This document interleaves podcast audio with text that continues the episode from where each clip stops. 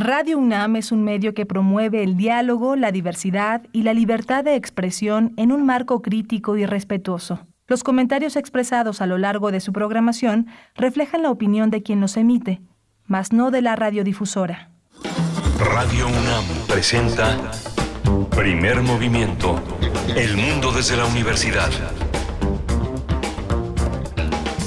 Hola, buenos días. Ya son las 7 de la mañana con 3 minutos en esta temblorosa ciudad. Desde muy temprano en la madrugada estamos eh, transmitiendo aquí en Radio NAM, que no para afortunadamente. Estamos eh, muy, atento a todo, muy atentos a todo lo que sucede en esta, en esta ciudad, pero también fuera de ella, porque estamos conectados a una amplia red también de radiodifusoras universitarias a las que pertenece nuestra emisora. Es hoy jueves 22 de septiembre. Está Rodrigo Aguilar en la producción ejecutiva, Violeta Berber en la asistencia de producción y mi compañera Berenice Camacho en el micrófono. Querida Berenice, buenos días.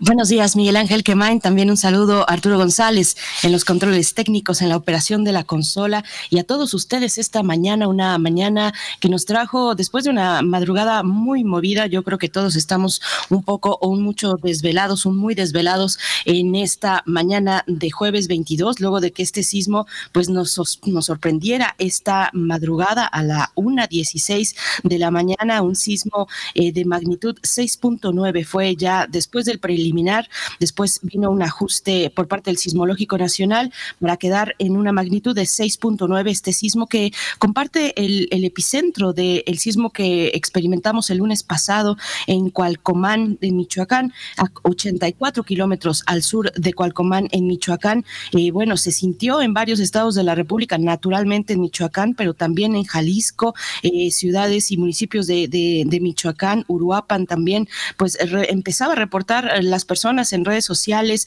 conocidos y demás, eh, pues que sí se había sentido y se había sentido fuerte este sismo. Eh, pues seguimos con, con esta atención, afortunadamente hasta el momento, más allá de daños en edificaciones, pues al parecer no hay mayor, mayor eh, daño, pero estaremos en la expectativa esta mañana, ahora ya que empieza a despuntar el día, pues que se puedan revisar a toda cabalidad las estructuras y todo lo que tiene que ver con protección civil y de los y, de los inmuebles, revisar los inmuebles. Sería importante, me parece, eh, tener la precaución de ahora al llevar a los chicos y las chicas a la escuela, pues cerciorarnos efectivamente con las autoridades de cada, de cada escuela, de cada instituto, que eh, las, eh, pues las instalaciones estén en, en, óptimas condiciones, así que para, para evitar cualquier tipo de riesgo. Pero bueno, nos enfrentamos así esta mañana de desvelados. para, para Ciudad de México no se reportan tampoco daños mayores, eh, salvo apagones en el momento o previo, posteriormente, después del sismo, algunos apagones en algunas eh, zonas de la Ciudad de México, pero bueno, todo, todo sigue en marcha y se harán las revisiones, así lo han dicho las autoridades eh, capitalinas, pues se continuarán las revisiones ahora que ya sale la luz del sol, Miguel Ángel, pero bueno, un buen susto, eso sí nos llevamos y varios, varios radioescuchas escribían por la madrugada preguntando cómo estamos, bueno, todo el equipo muy bien y nos da gusto que ustedes también, más allá de este susto que nos ha dejado este temblor, este sismo magnitud 6.9, Miguel Ángel, ¿cómo, ¿cómo lo sentiste tú? Muy bien, muy bien. Hay una, entró protección civil en la UNAM desde las 2 de la mañana, se hicieron ya este, todos los ajustes para suspender clases, eh, por lo menos en el primer turno, en las, eh, en las escuelas eh, que forman parte de la, de la universidad, para checar todo lo que tiene que ver con el, estado de los edificios, el estado de los inmuebles y pues es, sí se hizo un llamado para que se estén atentos en redes sociales para reanudar las actividades, tal vez el día de hoy por la tarde, pero eh, la revisión pues ya se inició, ya está, ya está en marcha de los edificios y de las aulas y de los centros de investigación pues eh, un esfuerzo importante. Ya la UNAM está en esa, en esa tarea de protección civil que es un, importante. Y bueno, uno lo siente eh, uno, uno, cree que está acostumbrado, pero uno no se acostumbra a esta a este poder del azar que es muy eh, sintomático de la fragilidad de la vida, de la necesidad de estar listos, de la importancia de tender lazos, de preguntar por los demás, de extender siempre un llamado hacia donde están los seres queridos y los vecinos que son queridos de otra manera, son en este marco de la comunidad y de la y de los vínculos que uno hace para para para ser comunidad, comunidad política, comunidad social, comunidad cultural, lazos, lazos que se extienden porque todos tenemos que darle importancia a los que nos rodean. ¿no? Por supuesto, por supuesto. Y nosotros vamos en esa comunidad también, en ese tono, a recibir sus comentarios. Cuéntenos, cuéntenos cómo amanecen esta mañana de jueves 22 de septiembre. Repito, desde ayer, eh, durante, bueno, después, inmediatamente después del sismo, algunos reportándose, algunos de los radioescuchas. Eduardo Mendoza, muy buenos días para ti. Ojalá que, que pues haya pasado eh, el susto rápidamente. Y bueno, todos los que estuvieron eh, comentando ayer por la madrugada sobre este movimiento sísmico, pues aquí, aquí seguimos recibiendo sus comentarios, arroba P en Twitter, Primer Movimiento UNAM en Facebook, 7 con 8 minutos y todo un programa por delante, tres horas hasta las 10 de la mañana estaremos aquí. Vamos a iniciar con una recomendación literaria muy interesante que se titula Un samurái en la Revolución Mexicana, un libro de Carlos Almada eh, que habla de un personaje muy particular en el, en el, en el momento, en el, en el proceso de la decena trágica que ayudó este personaje, eh, eh, un japonés, Horiguchi Kumaishi, ayudó a que se salvara, a salvar a la familia de Francisco y Madero en,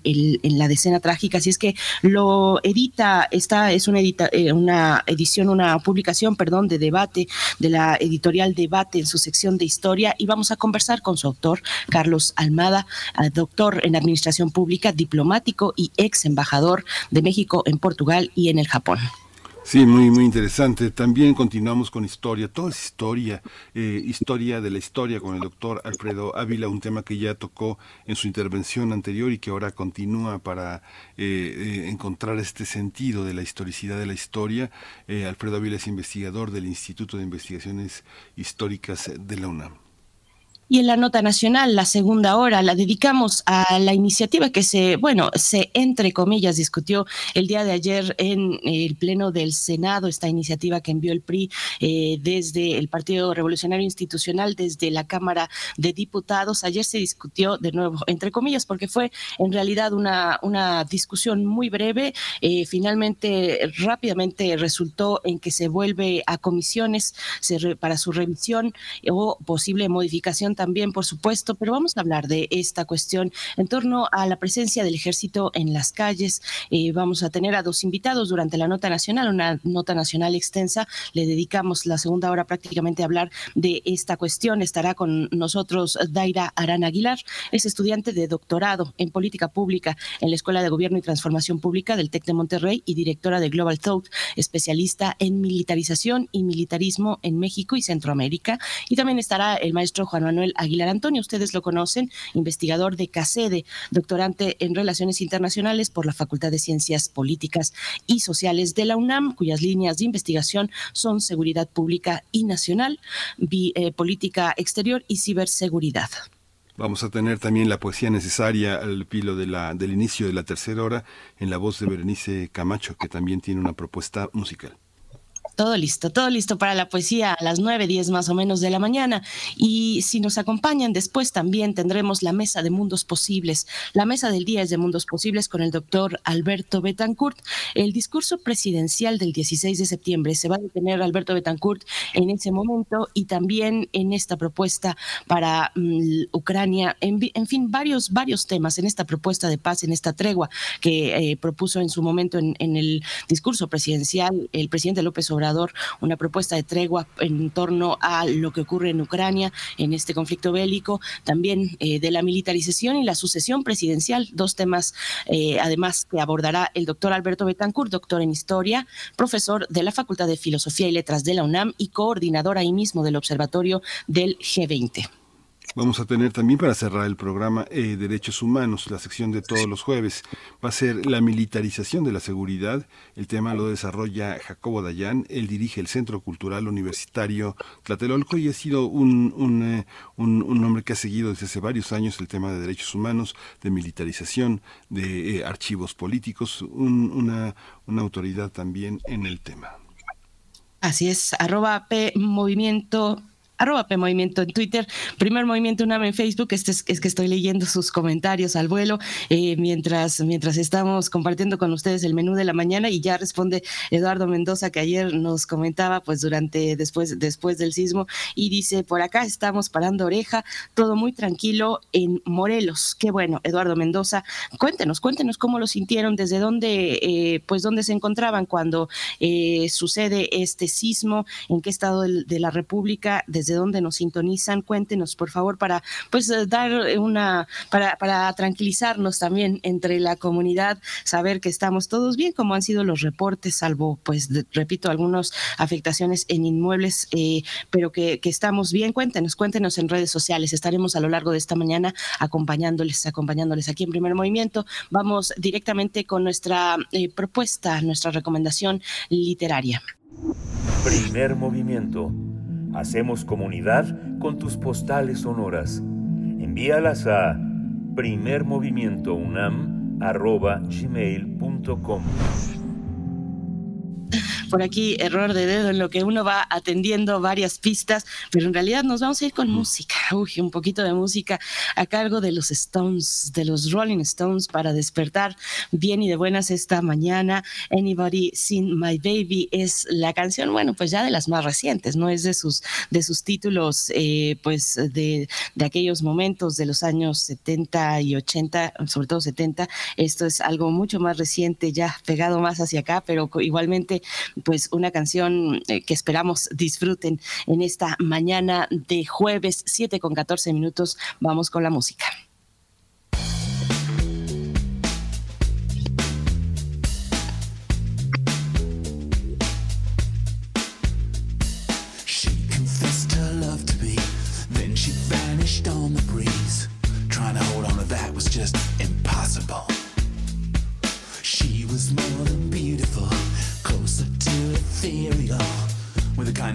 Down to earth flavor. Close my eyes.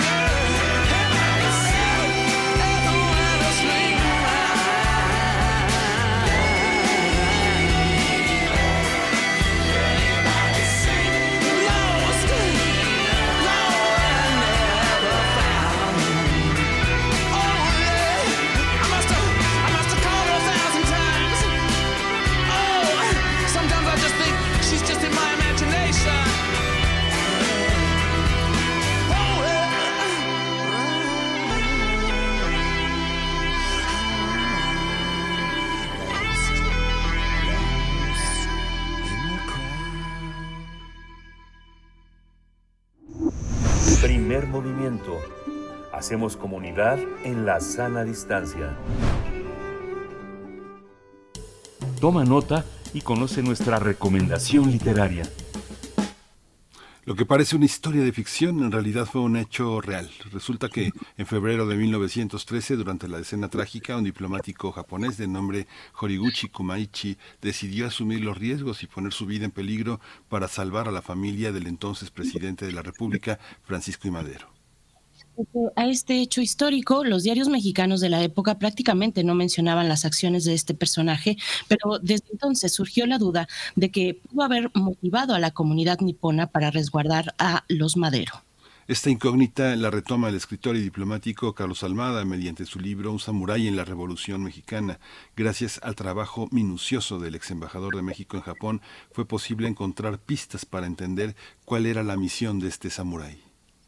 Así es, así es. Y bueno, eh, en esta, en esta mm, revisión minuciosa de diarios personales del diplomático nipón, entrevistas con descendientes de la familia Madero y Horiguchi, así como una amplia investigación documental, Carlos Almada nos desmenuza, nos muestra esta aventura histórica. Eso no es todo. A lo largo del libro, el autor enriquece este relato con los lazos antiguos y modernos entre México y Japón Además demuestra lo importante que resultó el samurái enviado a nuestro país y la relación diplomática que desde entonces existe entre ambas naciones. Pues vamos a conversar esta mañana sobre esta novela que nos acompaña, nos acompaña ya Carlos Almada, doctor en Administración Pública, diplomático y ex embajador en, de México en Portugal y Japón. Gracias, doctor Carlos Almada. Bienvenido a Primer Movimiento y muy buenos días.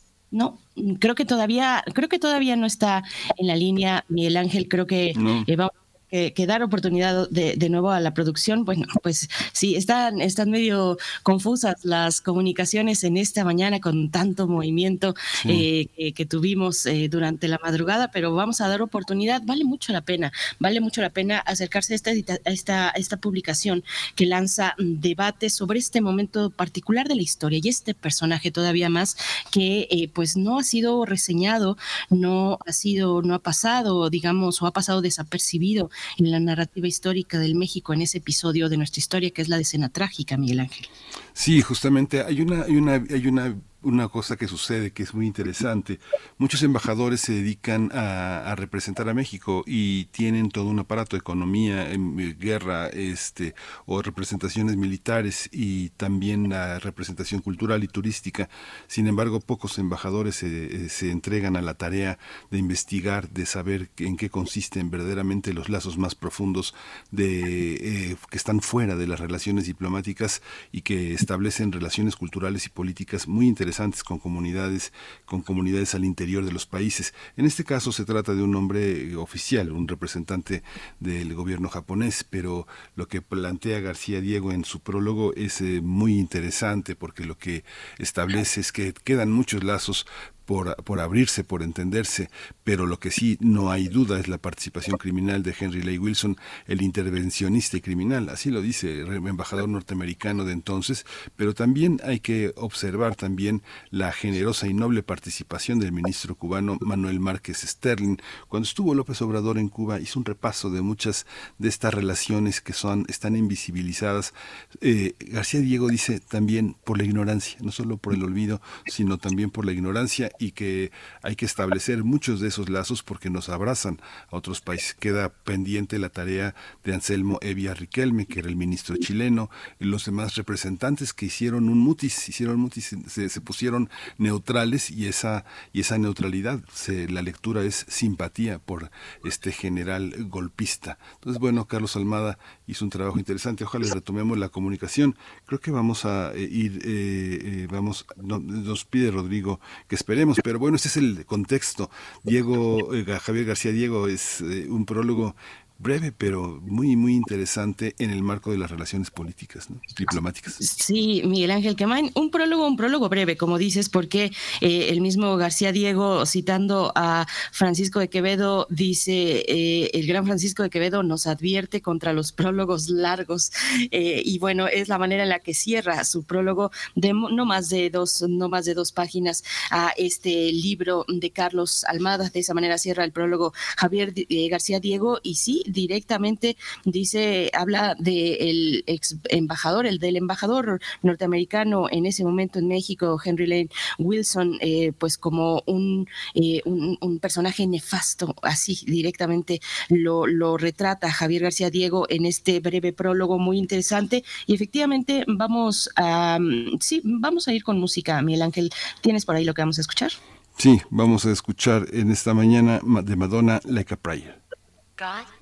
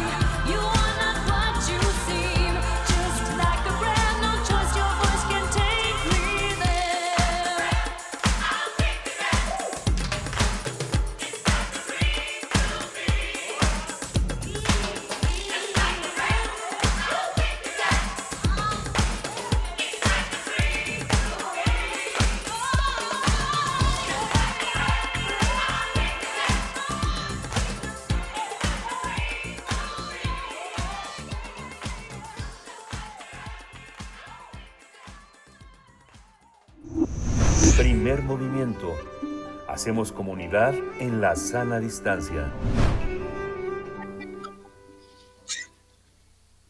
Estamos de vuelta, 7 con 30 minutos de la mañana. Nos están llegando pues algunos comentarios de la audiencia, precisamente eh, pues contándonos desde dónde nos escuchan, cómo sintieron el sismo de esta madrugada, este sismo de magnitud 6.9 eh, que sacudió varios estados de la República con el epicentro a 84 kilómetros al sur de Cualcomán en Michoacán, igual que el sismo del lunes pasado. Pues nos comentan por acá, eh, mm, Princesa Cara de Fresa nos dice pues acá, sí, un tema muy, muy importante, dice acá en Estado de México, específicamente en Naucalpan, nos, nos escribe ella desde Naucalpan, no existen las alertas sísmicas, sabemos que está temblando cuando está temblando, pues sí, eh, eso es lo que pues muchos, muchos eh, habitantes del Estado de México pues refieren constantemente cuando se da un evento de esta naturaleza, no hay, no hay alerta sísmica, no hay, um, salvo aquellos que han descargado alguna aplicación, alguna aplicación, alguna eh, pues eh, algunas se, se, digamos, se destapan eh, con, con, movimientos muy leves y a veces resulta contraproducente, pero, pero bueno, cuéntanos también, cuéntenos cómo, cómo lo viven desde Estado de México, porque sabemos que nos escuchan varios, varios, tenemos varios escuchas en el Estado de México. Daniel Manzano también nos dice, buenos días a todo el equipo mm, de primer movimiento y disfruten que podemos contar con nuestra experiencia después de un madruguete de temblor y por favor mm, duerman vestidos porque vi cada desfigura en la calle, nos dice Daniel Manzano, pues esta, esta relación, eh, este momento, pues con los vecinos, Miguel Ángel, del que hablabas, en, en, los que son momentos también en los que nos podemos poner de acuerdo, nos acercamos, tal vez en el trajín de la vida cotidiana, pues no tenemos esa oportunidad, pero es allí en el sismo, en, eh, en, ese, en esa eventualidad, cuando tenemos la posibilidad de hacer eh, esta, esta comunidad con, con vecinos y vecinas. Huehuetlacatl también, Jorge Leiva nos escribe, dice, buena y sangoloteada madrugada. Saludos desde Aguascalientes, banda. Espero que todos estén íntegros y bien, sin daños materiales. Abrazo con bolillo virtual para el sismo. Huehuetlacatl, gracias. Eh, pues sí, desde Aguascalientes también se sintió, se sintió en varios estados de la República, en Jalisco, se reportaban en varios municipios de Jalisco, eh, Miguel Ángel. Pero bueno, ahí están los comentarios de la audiencia. Nosotros vamos a ir en este momento precisamente ya con el doctor Alfredo Ávila, que está en la línea. Vamos. Todo es historia.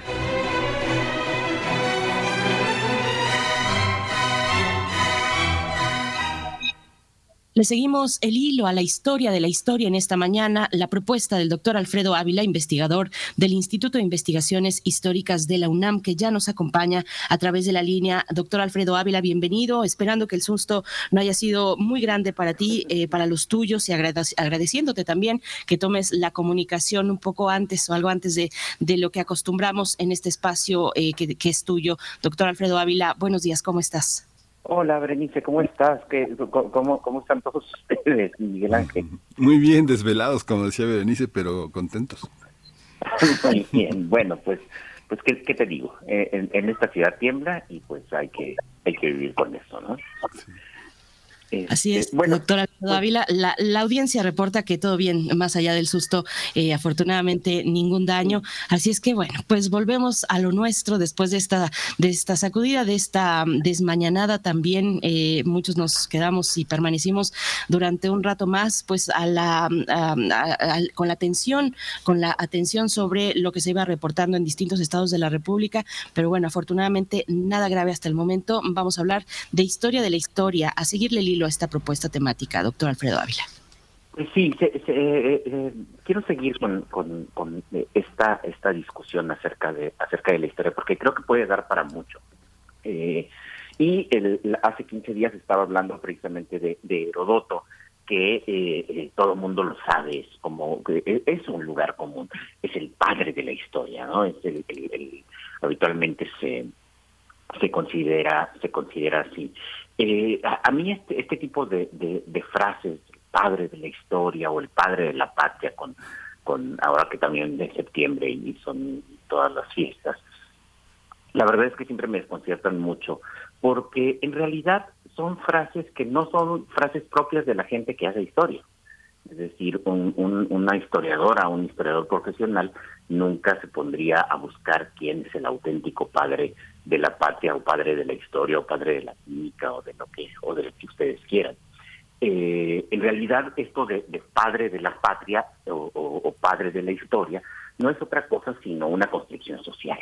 Es decir, eh, eh, habitualmente se le considera así y depende más, por supuesto, de, eh, de las condiciones en las que se expresa esa frase que de, de la obra de la persona. De hecho, sabemos que antes de Herodoto hubo ya algunas narraciones que eh, no, no conocemos, sabemos de su existencia, pero no las conocemos, que tenían la intención precisamente de contar acontecimientos, acontecimientos del pasado.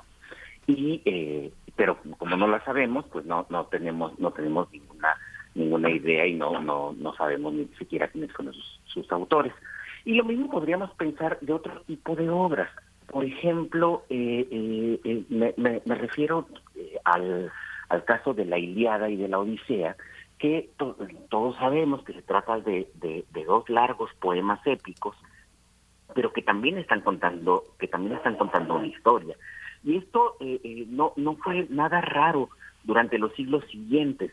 Eh, todavía en el siglo XVI, algunas obras de historia, estoy pensando, por ejemplo, en la historia de la Nueva México, que eh, una obra que eh, se escribió, pero que permaneció inédita durante algún tiempo, luego se publicó en Madrid, eh, eh, que también es una historia de las aventuras de conquistadores españoles y de algunos pueblos indígenas de Nuevo México, concretamente de los pueblos pueblo, como, como se les llama, y, y estaba escrita en verso.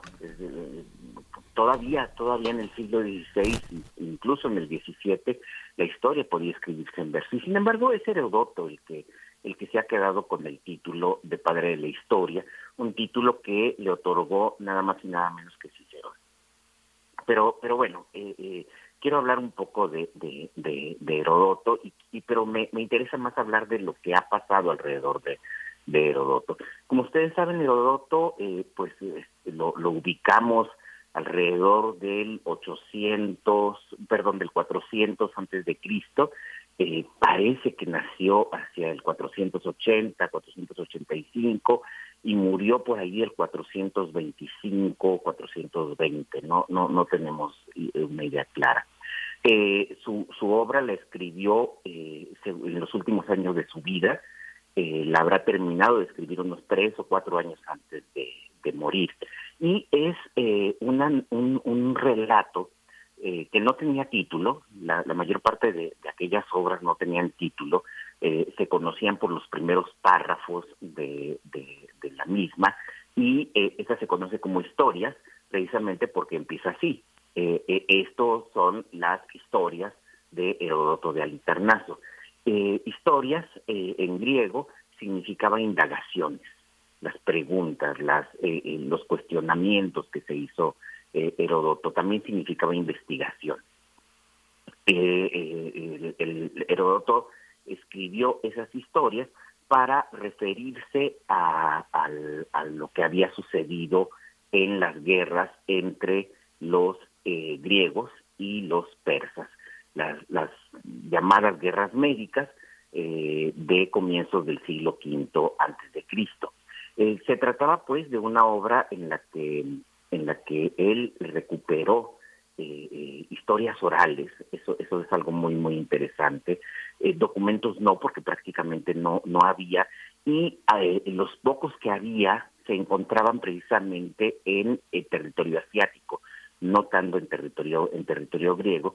Y en territorio asiático se conservaban algunos documentos, algunas inscripciones, pero pero eh, Herodoto no sabía leer eh, aquellos otros idiomas, no no no no no era un experto en lenguas, no no pudo en realidad eh, eh, tener ese contacto con las sociedades con las sociedades eh, de, de lo que se- ellos llamaban Persia, eh, más o menos lo que dice el actual Irán. El, y, y bueno, el, el objetivo de Heródoto era simplemente evitar que, eh, eh, que aquellas que aquellas hazañas, que, aquel- que aquella guerra terminara en el olvido. y por eso eh, quería dar también la explicación y esto es algo esto es algo eh, eh, importante quería dar la explicación acerca de por qué aquellos dos pueblos se habían enfrentado y esto esto es relevante porque casi siempre se ha pensado en Herodoto como una obra muy narrativa que tenía la primera intención, la intención de evitar que los grandes eh, eh, actos de los griegos y de los bárbaros cayeran en el olvido, pero no, también él estaba interesado en explicar las razones del enfrentamiento entre los dos pueblos.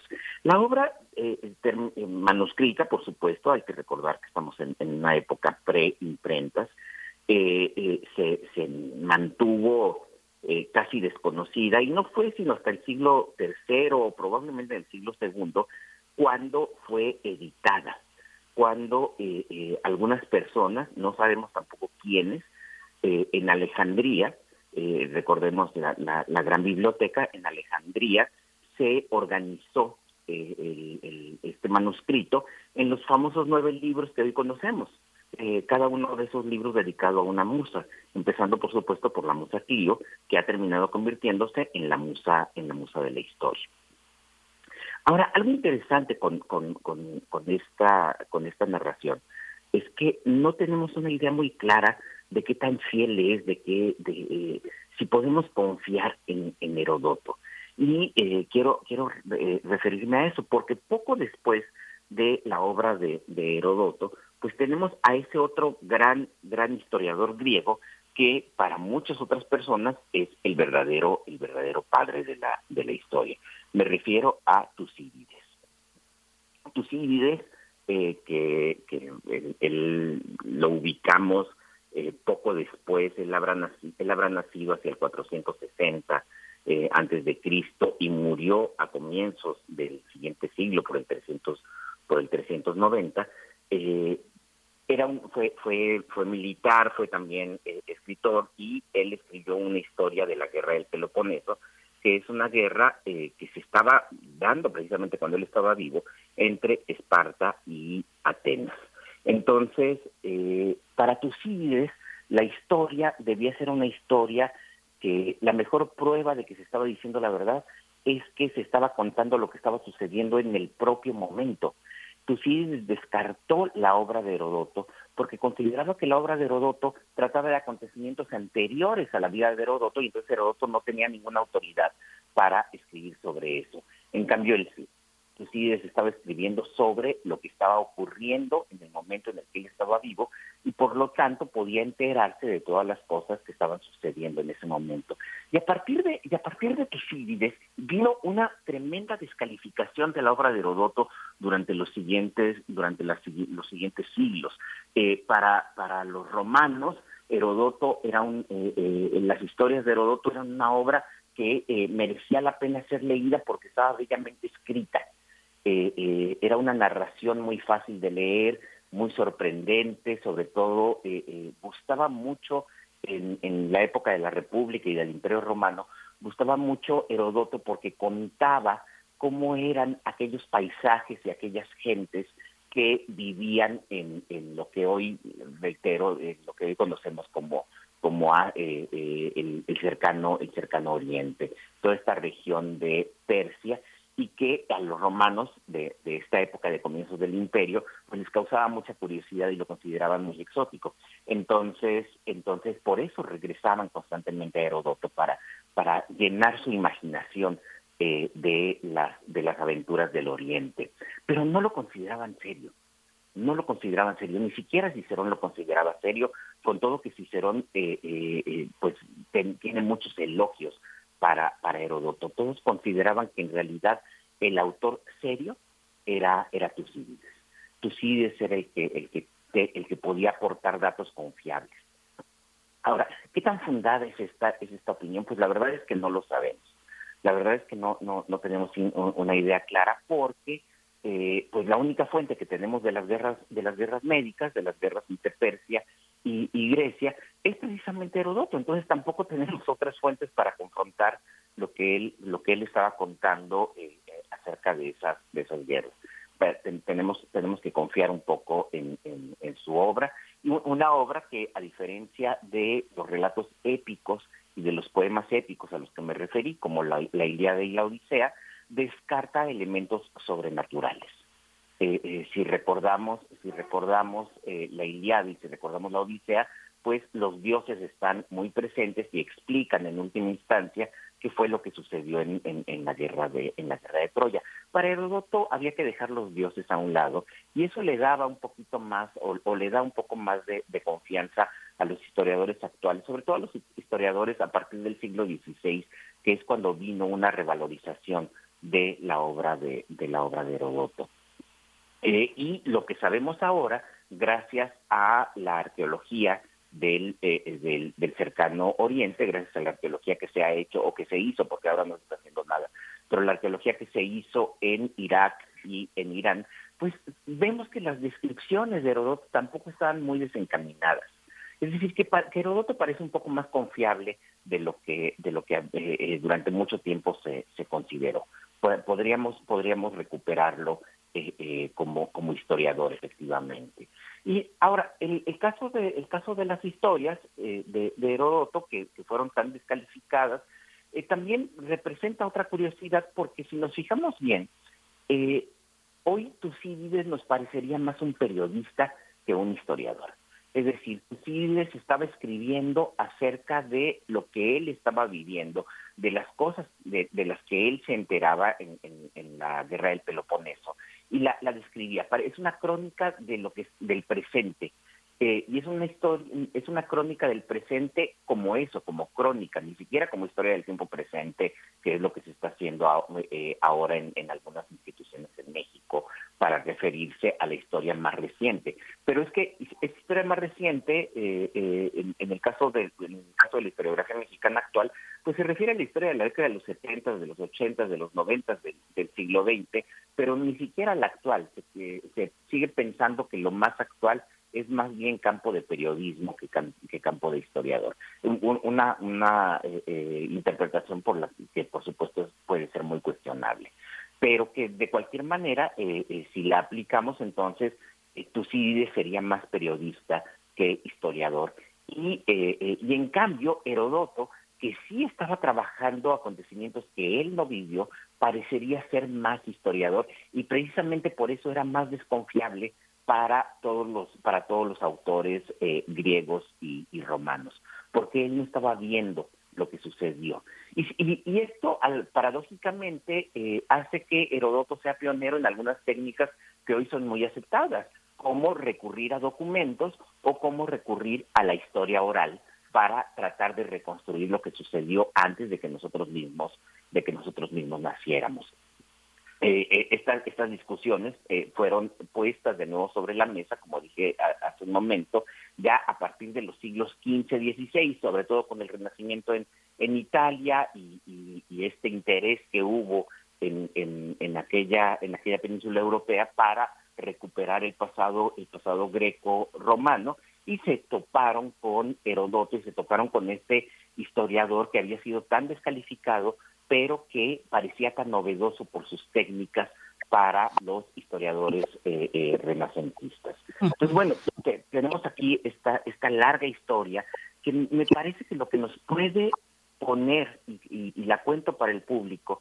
lo que nos puede poner es eh, en perspectiva es que no se trata solamente de estudiar los hechos, en este caso la guerra, la guerra, las guerras médicas, las guerras entre Persia y, las polei eh, griegas, las ciudades-estado griegas, sino que hay que estudiar también a quién hizo esa primera historia.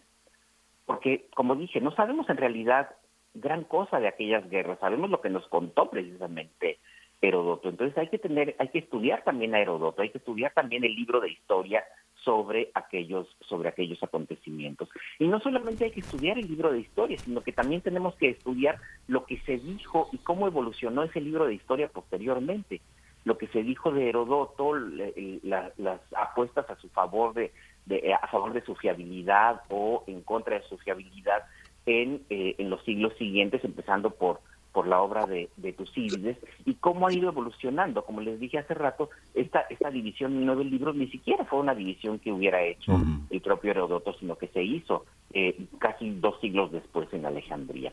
Eh, ¿Por qué hacer todo esto? Porque finalmente nosotros estamos viendo la historia, nosotros vemos la historia como cuando vamos a un teatro y estamos muy lejos del escenario y usamos binoculares.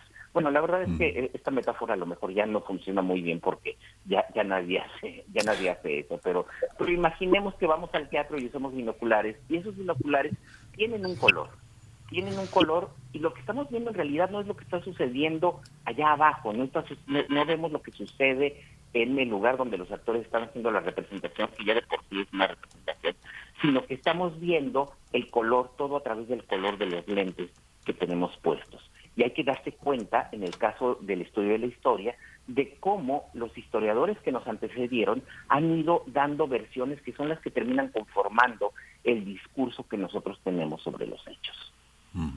Pues Alfredo Ávila, fascinante, fascinante. Quienes estén ahora eh, cursando el CCH, eh, hay dos momentos en que se ve en el segundo semestre y en el quinto semestre Herodoto. Yo tuve el placer de leerlo por primera vez en las antologías de, textos griegos y latinos y fundamentalmente eran los textos que se referían a los rituales, ¿no? que eran esas grandes crónicas de cómo los migrantes eh, se confrontaban con los ritos de los locales. Fascinante. Bueno, una historia muy interesante. Muchas gracias, Alfredo Ávila, por esta, por esta participación. Miguel Ángel, pues, pues bueno, mira que, que, eh, el- el- se, se trata se trata de una historia a, a la que hay que hay, hay que seguirle hay que seguirle buscando porque porque nos da que pensar con los, los momentos de la historia de la historia más reciente y cómo nos lo cuentan cómo nos cuentan esas esas versiones de la historia Eh, no sé si si tenemos tiempo Miguel Ángel cómo cómo, cómo, cómo andamos porque sí eh, eh, Pues- eh, se- perdón Berta. Sí, doctor Alfredo Ávila, en realidad eh, ya, ya andamos sobre el tiempo, pero Ah, ok. eh, te, te pido que, que cierres en, eso, en pocos segundos esa, esa idea para enlazarlo probablemente con una siguiente participación. Ah, ok, eh, eh, es muy rápido. Eh, eh, me puse a ver por curiosidad en, en estos días que han visto todos ustedes la, la muerte de, de Isabel II y las exequias y todo este ritual patriótico que incluso algunos amigos míos que, que, son republicanos en Inglaterra dicen, bueno, es que sí, esto es una cosa como de unidad, de unidad patriótica. Eh, eh, los, los, me puse a ver en, en la página web de la BBC todos los documentales hechos de historias sobre Isabel eh, II. En ninguna, en ninguna se menciona que en el momento en el que ella, eh, en el que ella empezó a ser reina, recordar que ella empezó a ser reina estando en Kenia, porque venía de un viaje de, la India y Kenia era una posesión británica. El régimen británico estaba llevando a cabo una de sus peores, eh, eh, eh, pues no, no, no diría genocidio porque el objetivo no era eso, pero una de sus peores guerras sucias en contra de la población, de la población local que quería la independencia. Y ese mismo ejército fue el que después se trasladó a Irlanda del Norte para reprimir también a los, a los republicanos con tortura y con violaciones constantes de, de derechos humanos. Y esos mismos militares fueron ennoblecidos por Isabel II. Entonces, allí tenemos una, una versión de la historia, que es una versión de la historia que la BBC está difundiendo en este momento para todos los británicos, pero que solo da una, solo da cuenta de una parte, la parte que les interesa, que es la del fomento patriótico, eh, eh, que en este momento es importante, toda vez que va a llegar a encabezar la jefatura de Estado un, un hombre como Carlos que eh, no, no tiene carisma y que, y que necesita tener entonces ese, ese, respaldo. Es, es, es un tema interesante ver cómo todos estos relatos sobre el pasado siempre nos ocultan algo, siempre nos cuentan algo y debemos estar un poco alertas acerca de eso. Pues muchísimas gracias, Alfredo. Este breve resumen también eh, me permite completar un poco la idea de eh, los dos tomos de Herodoto de las historias están en la colección de humanidades, en nuestros clásicos en la UNAM. Este se publicó en 1982 y es eh, y es y es fascinante. Es una edición todavía este muy muy muy legible, muy bien diseñada, sin la gran tecnología, pero con un ámbito editorial precioso. Todavía está, todavía está en librerías UNAM. Todavía se puede conseguir. Pues muy bien. Muchas gracias. Mil gracias. Hasta mañana. Hasta luego. Hasta, hasta pronto, doctor Alfredo Ávila, investigador del Instituto de Investigaciones Históricas de la UNAM. Eh, yo estoy tratando de eh, recordar, bueno, eh, está de Tucídides esta historia de las guerras del, de la guerra del Peloponeso que, que nos está haciendo reseña el doctor Alfredo Ávila, creo que en versión porrúa, pero no estoy tan segura que esté en la biblioteca de la UNAM, en la escritor Unetro Manorum Miguel Ángel, a ver si tú me ayudas, pero sí una versión en la SEP, ¿no? No, hay una versión en nuestros clásicos, dos tomos, nuestros clásicos, se editó en 1982 y tiene un estudio preliminar que se hizo, que se hizo en ese entonces muy, muy, este, muy interesante. Es un, es un libro ahora sí que eh, en todas las ferias del libro de minería estaba ahí en primer lugar en las mesas de, de, clásicos, este, siempre con descuento. Dos tomos muy bonitos. Y, y, están en las antologías para quien tenga hijos en el CCH y quiera asomarse a textos muy sabrosos, muy de crónica. Está en la antología de textos romanos, este, griegos y latinos de, de las antologías que hace Humanidades para, para el CCH. Y la prepa, también la prepa lo usa. Ahí también en la prepa lo usan. Eh, por cierto, cuéntenos eh, si, si están por allá sintonizando, si, si nos escuchan desde alguna de las preparatorias o de eh, CCHs de la UNAM. Cuéntenos cómo va su mañana. Sí, yo recordaba esos dos tomos porque los tengo, pero no los tengo exactamente ahorita a la mano. Eh, están algo lejos de mí y, y, y, me quedé con esa duda. Pero bueno, vamos. Hay un comunicado, vamos. perdón, de CCH. Hay, yo, CCH, la UNAM no está emitiendo un comunicado general, pero por ejemplo, algunos SHs, este, la propia comunidad que está en redes sociales está diciendo que eh, eh, el sismo que ocurrió uh, hoy a la, eh, este, se han dado la tarea de realizar inspecciones visuales en todos los edificios y lo mismo continúa esta esta mañana de jueves 22 de septiembre y bueno, todas las actividades se van a, llevar a cabo de manera cotidiana. Se, se, arrancaron a las 2 de la mañana y a las 7 de la mañana iniciaron actividades y eso es lo que están comentando la mayoría de los SHs en las redes sociales. Así que bueno, si quien tenga familiares en esas instituciones, cheque, cheque, cheque sobre todo el Facebook, el Facebook oficial del CCH. Sí, el Facebook, las cuentas de cada uno de los planteles, además, porque por la uh -huh. situación eh, que se vive ante un sismo, pues es cada uno de los planteles uh -huh. con sus autoridades eh, que, que, que, tiene que, que, dar el reporte, ¿no? No, no es tan fácil eh, dar un reporte eh, inicial, general, eh, y sí es importante que nos acerquemos a las, a las redes sociales de cada uno de los, de los planteles, en este caso es CCH, pero de Escuela Nacional Preparatoria. Yo lo que sé es que en CCH Sur corren las clases desde temprano, uh -huh. desde las 7 de la mañana y como es eh, costumbre, así es que bueno, pues repórtenos ustedes si saben, si saben cómo, cómo está corriendo la mañana en los distintos planteles y facultades de nuestra universidad. Nosotros vamos a ir con música para despedir esta hora, 7 con 57 minutos. Vamos a escuchar eh, para despedirnos a cargo de Pink Floyd, Another Brick in the Wall, la canción, la propuesta que nos hace la producción de primer movimiento y después vamos al corte.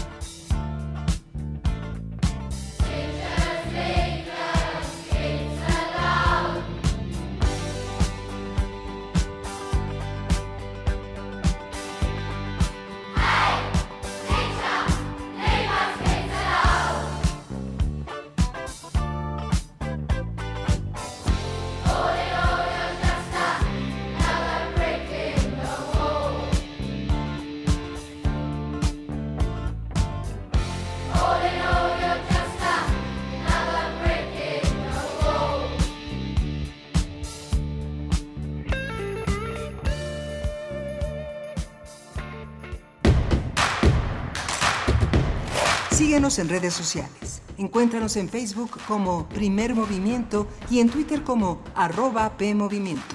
Hagamos comunidad.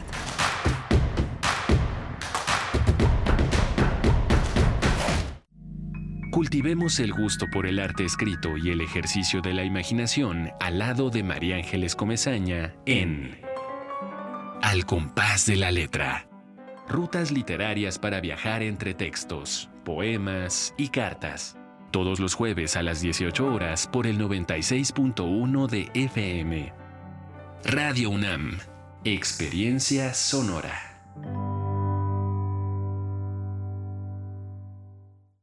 La democracia nos importa a las y los mexicanos. Porque permite que nuestras voces sean escuchadas. Durante mucho tiempo soñamos con democracia, pero hoy que estamos despiertos, unidas y unidos, hemos logrado elecciones libres y auténticas. Por eso inspiramos al mundo para proteger la democracia, los derechos y nuestras libertades, porque ese es el camino de la paz. México es sede de la Cumbre Global de la Democracia Electoral. En el mundo y en México, nuestro INE nos une.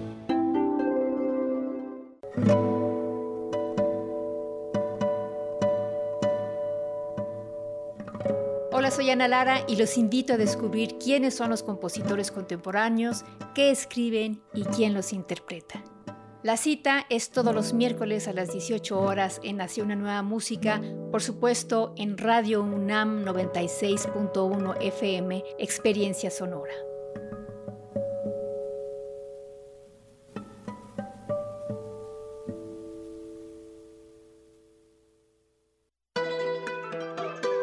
El Festival Cultura UNAM se posiciona como uno de los proyectos culturales más grandes e importantes de la Ciudad de México y tus oídos tienen un pase VIP para él.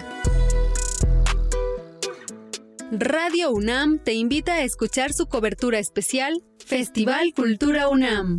Síntesis en radio. Entrevistas, resúmenes y comentarios respecto a esta nueva propuesta para la vinculación de artistas y espectadores. Conducen Iván Martínez y Gabriel Martínez.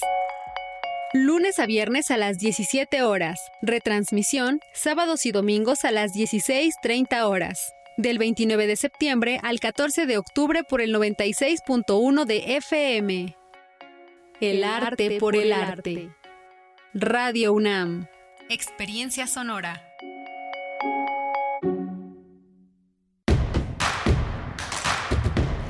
Queremos escucharte. Llámanos al 55 36 43 39 y al 55 36 89 89. Primer movimiento. Hacemos comunidad. Corre la mañana de este jueves 22 de septiembre de 2022. Son las 8 con 3 minutos de la mañana y nos enlazamos en este momento con Radio Nicolaita en el 104.3 de la frecuencia modulada. Llegamos a Morelia y en la web a todo el mundo, prácticamente en www.radio.unam.mx. Iniciamos nuestra segunda hora de transmisión aquí en Primer Movimiento y teníamos, eh, tuvimos la, hora anterior dificultades para poder enlazar eh, al doctor Carlos Almada autor de esta publicación que sale por debate, por editorial debate, Un samurái en la Revolución Mexicana, y tenemos la oportunidad de, eh, pues, al menos en estos, en estos pocos minutos, eh, poder conversar para acercar a la audiencia, a la audiencia interesada, encaminarle a este personaje, eh, pues, con una función muy especial, este personaje, este diplomático japonés en México, en ese, en ese capítulo de, la decena trágica, Origuchi Kumaishi, de, de lo que trata prácticamente, bueno, eh, y a profundidad esta, esta publicación. Así es que damos la bienvenida al doctor Carlos Almada, que se encuentra ya en la línea, eh, doctor en Administración Pública, diplomático y ex embajador de México en Portugal y en el Japón. Doctor Almada, bienvenido a Primer Movimiento. Gracias, gracias por ajustar su, su agenda estos, estos minutos para poder comentar sobre esta publicación. Bienvenido, muchas gracias. Muchas gracias, Berenice. Gracias a ustedes. Eh, el, el, libro trata fundamentalmente del eh, rescate, la salvación de la familia Madero durante la terrible decena trágica en febrero de 1913, un hecho poco conocido en la historia de la Revolución Mexicana. Justamente eh, es un libro que contribuye no solo a una historia de la diplomacia, sino a una historia de la revolución y a una historia también en del siglo XX eh, eh, que mira hacia dos países, hacia dos caras, hacia Japón y hacia México. Y al mismo tiempo el libro ha sido destacado y considerado también como una, como una, eh, como una empresa también narrativa, de- en la que la historia está contada de una manera en la que los personajes cobran una, una vida inusual. Cuéntenos, Carlos, cómo, cómo decidió hacer este panorama de tantos sentidos. Es correcto, Miguel Ángel. Efectivamente podrían distinguirse cuatro narraciones diferentes que confluyen, se imbrican. Uno es lo que ocurre entre el 19 de septiembre y el, eh, perdón, el 9 de septiembre y el 18, esos 10 días terribles de terrorismo masivo en la Ciudad de México, eh, los más violentos desde la conquista en la que hay, eh, durante la que hay miles de muertos. Eh, la familia del presidente Madero tenía justificados temores de ser asesinados y se refugiaron en la legación de Japón. El libro narra las razones por las cuales eh, Horiguchi Kumaichi les da asilo, los protege y los salva en condiciones dramáticas.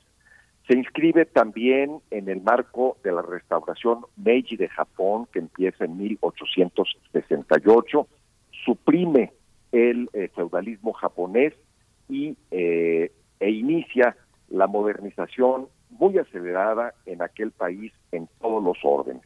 De igual manera, en la Revolución Mexicana, en su primera etapa relativamente incruenta, que encabeza Francisco I. Madero entre 1910 y 1911.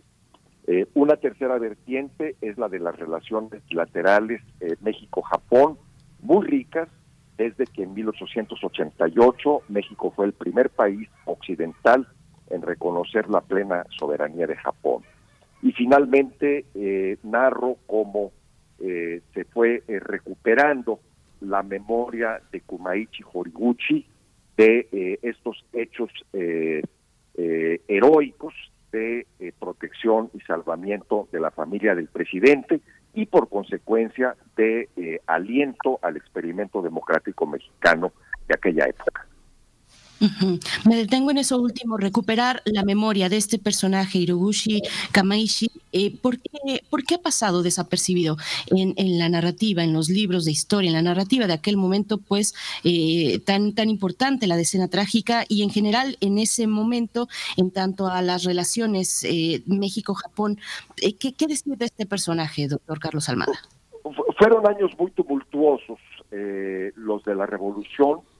Eh, finalmente, en, en 1933, eh, Horiguchi recibió el Águila Azteca. Su eh, diario fue publicado en México en 1934. Él vino a México en 1935, pero después la memoria se diluyó en México, no en Japón. Y esto ocurrió porque murieron los principales eh, protagonistas, principalmente la esposa del presidente Madero, doña Sara Pérez de Madero, y porque eh, se dio la guerra del Pacífico. Esa es la razón fundamental. Eh, sin embargo, en este siglo, eh, por hasta por mera casualidad, fue localizado el eh, diario de Horiguchi Kumaichi en el archivo histórico de la Cancillería mexicana.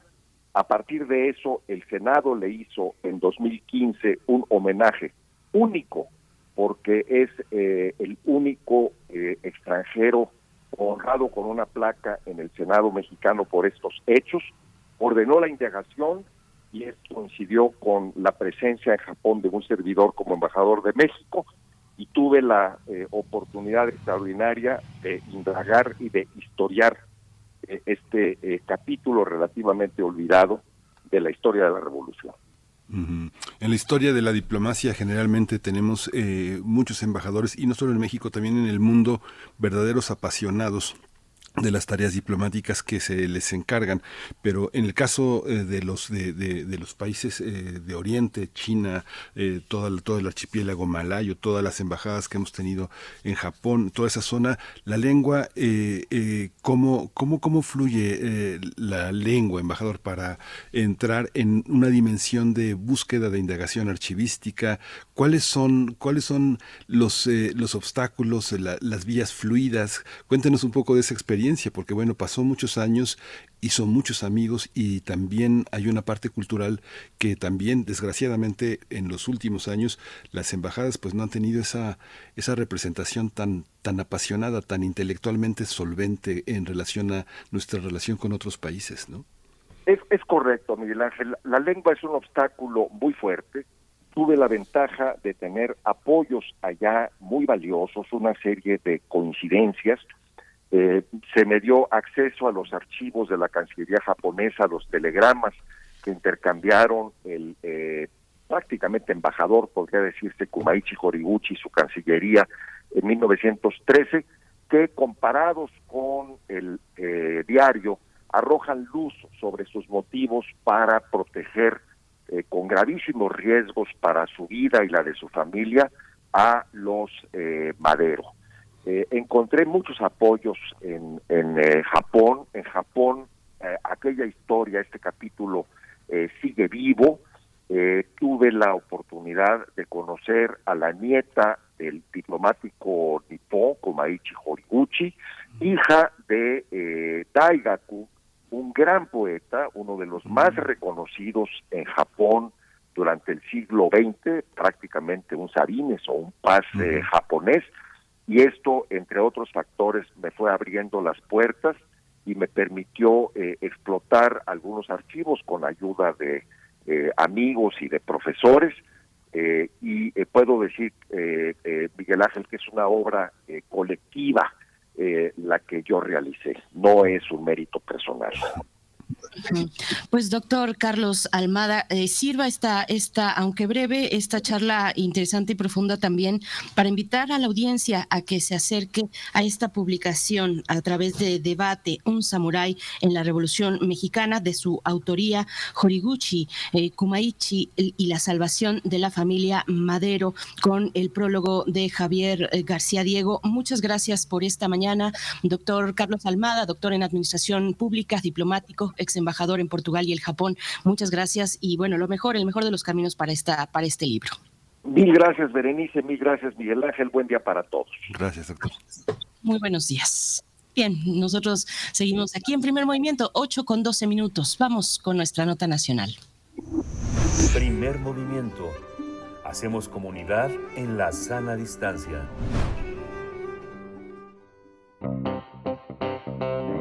Nota nacional.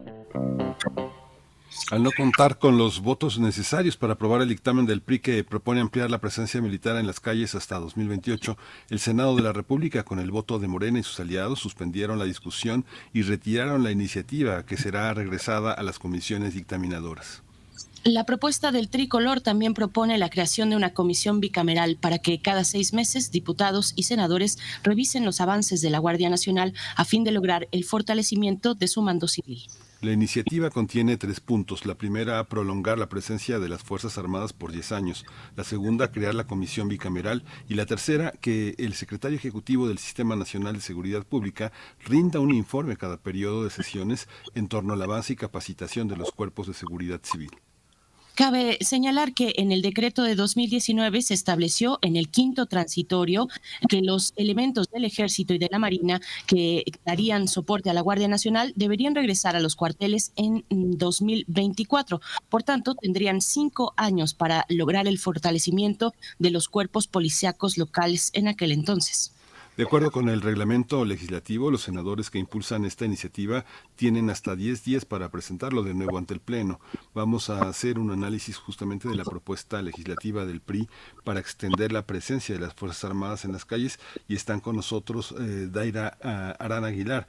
Ella estudia el doctorado en Política Pública de la Escuela de Gobierno y Transformación Pública en el TEC de Monterrey, pero dirige también eh, eh, Global South, especialista también en militarización y militarismo periodismo en México y Centroamérica. Daira Arana Aguilar, bienvenida, buenos días. Hola, buenos días a todas y todos. Gracias, gracias por aceptar esta invitación, eh, Daira Arana. Te saludamos Miguel Ángel Quemani, Berenice Camacho y por mi parte presento a Juan Manuel Aguilar Antonio, investigador del CACEDE, doctorante en Relaciones Internacionales en la Facultad de Ciencias Políticas y Sociales de la UNAM. Sus líneas de investigación son seguridad pública y nacional, eh, política exterior y ciberseguridad. Gracias, maestro Juan Manuel Aguilar Antonio, por estar esta mañana. Bienvenido a Primer Movimiento, como siempre. ¿Nos escucha? Yo no estoy escuchando al maestro Juan Manuel No, Aguilar. no, no. Creo que Oh, no, un creo que un no. Se cortó, se cortó la llamada. Vamos con Daira Arana Aguilar. Daira, ayer la discusión, uno de los llamados a la, a la- a la- al consenso fue de Ricardo Monreal, que estableció que eh, tomaran la decisión en ese momento porque eh, el año que viene nadie va a pensar eh, en, en hacerlo porque el país que presume Monreal tendremos estará muy polarizado. ¿Cómo viste el conjunto de argumentos que se desarrollaron? Perdón, Daira, eh, ya, ya está el maestro Juan Manuel Aguilar Antonio, le damos la bienvenida. Este, eh, iniciamos con la primera pregunta Juan Manuel Aguilar Antonio que le planteaba a la, a, la- doctorante Daira Arana Aguilar sobre el conjunto de argumentos que estableció eh, fundamentalmente Ricardo Monreal al decir que el país estará polarizado en, en el próximo año, un año que también es preludio a elecciones políticas y que eh, habría que tomar la decisión. Ahora, le planteo la pregunta a los dos, ¿cómo vieron los argumentos de los eh, senadores? Empezamos con, contigo, Daira Arana. Pues los argumentos fueron bastante eh, lamentables, la mayoría de ellos. La verdad es que este es un tema que no tendríamos que estar discutiendo como se está discutiendo el día de hoy.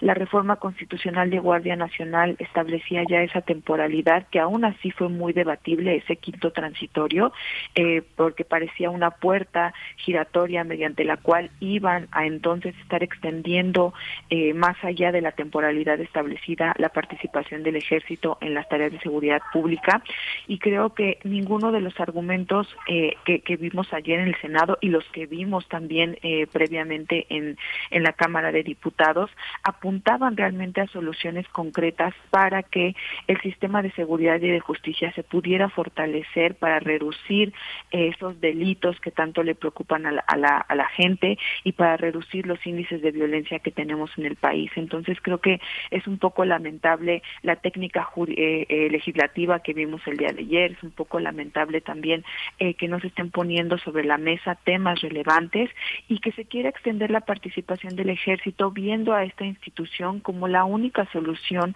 a los problemas que tenemos y además aumentando el riesgo de los operadores en el en, en- dentro de, de- de las fuerzas armadas porque al final de cuentas están aumentando las probabilidades de que ellos sufran algún ataque directo están aumentando las probabilidades de que sufran eh, síndrome de burnout y muchas otras cuestiones que pueden suceder dentro de la institución si se les sigue aumentando tantas atribuciones eso es lo que yo veo del día de ayer Doctor, eh, maestro Juan Manuel Aguilar Antonio, ¿cuál es su punto de vista? ¿Qué tal, Miguel Ángel? ¿Qué tal, Bernice? Bueno, creo que es muy importante destacar que hay muchas controversias y creo que hay en el marco, por ejemplo, eh, del ámbito legislativo, pues una falta de coherencia en el ámbito concreto de las diferentes posturas de las iniciativas de los partidos. Por ejemplo, tenemos a un Partido de Acción Nacional que está este, confrontando mucho el ámbito de la militarización, del ámbito de esta extensión de facultades a las Fuerzas Armadas, cuando realmente en el 2006 son el partido que empuja este fenómeno, este proceso en el ámbito de la política nacional. Tenemos un PRI que formaba parte eh, de un bloque opositor, en el cual tenía aliados como el PRD y el PAN precisamente, pero que en el ámbito de un contexto, una coyuntura política que daña a su presidente y a su líder eh, de la organización, pues se vuelve el partido que presenta esta iniciativa en el ámbito del Congreso, y pues también eh, tenemos una fuerte controversia con un mismo Morena que inicia la parte de un discurso eh, del sexenio en el cual se habla de depender cada vez menos de los militares, precisamente en el marco del contexto de la creación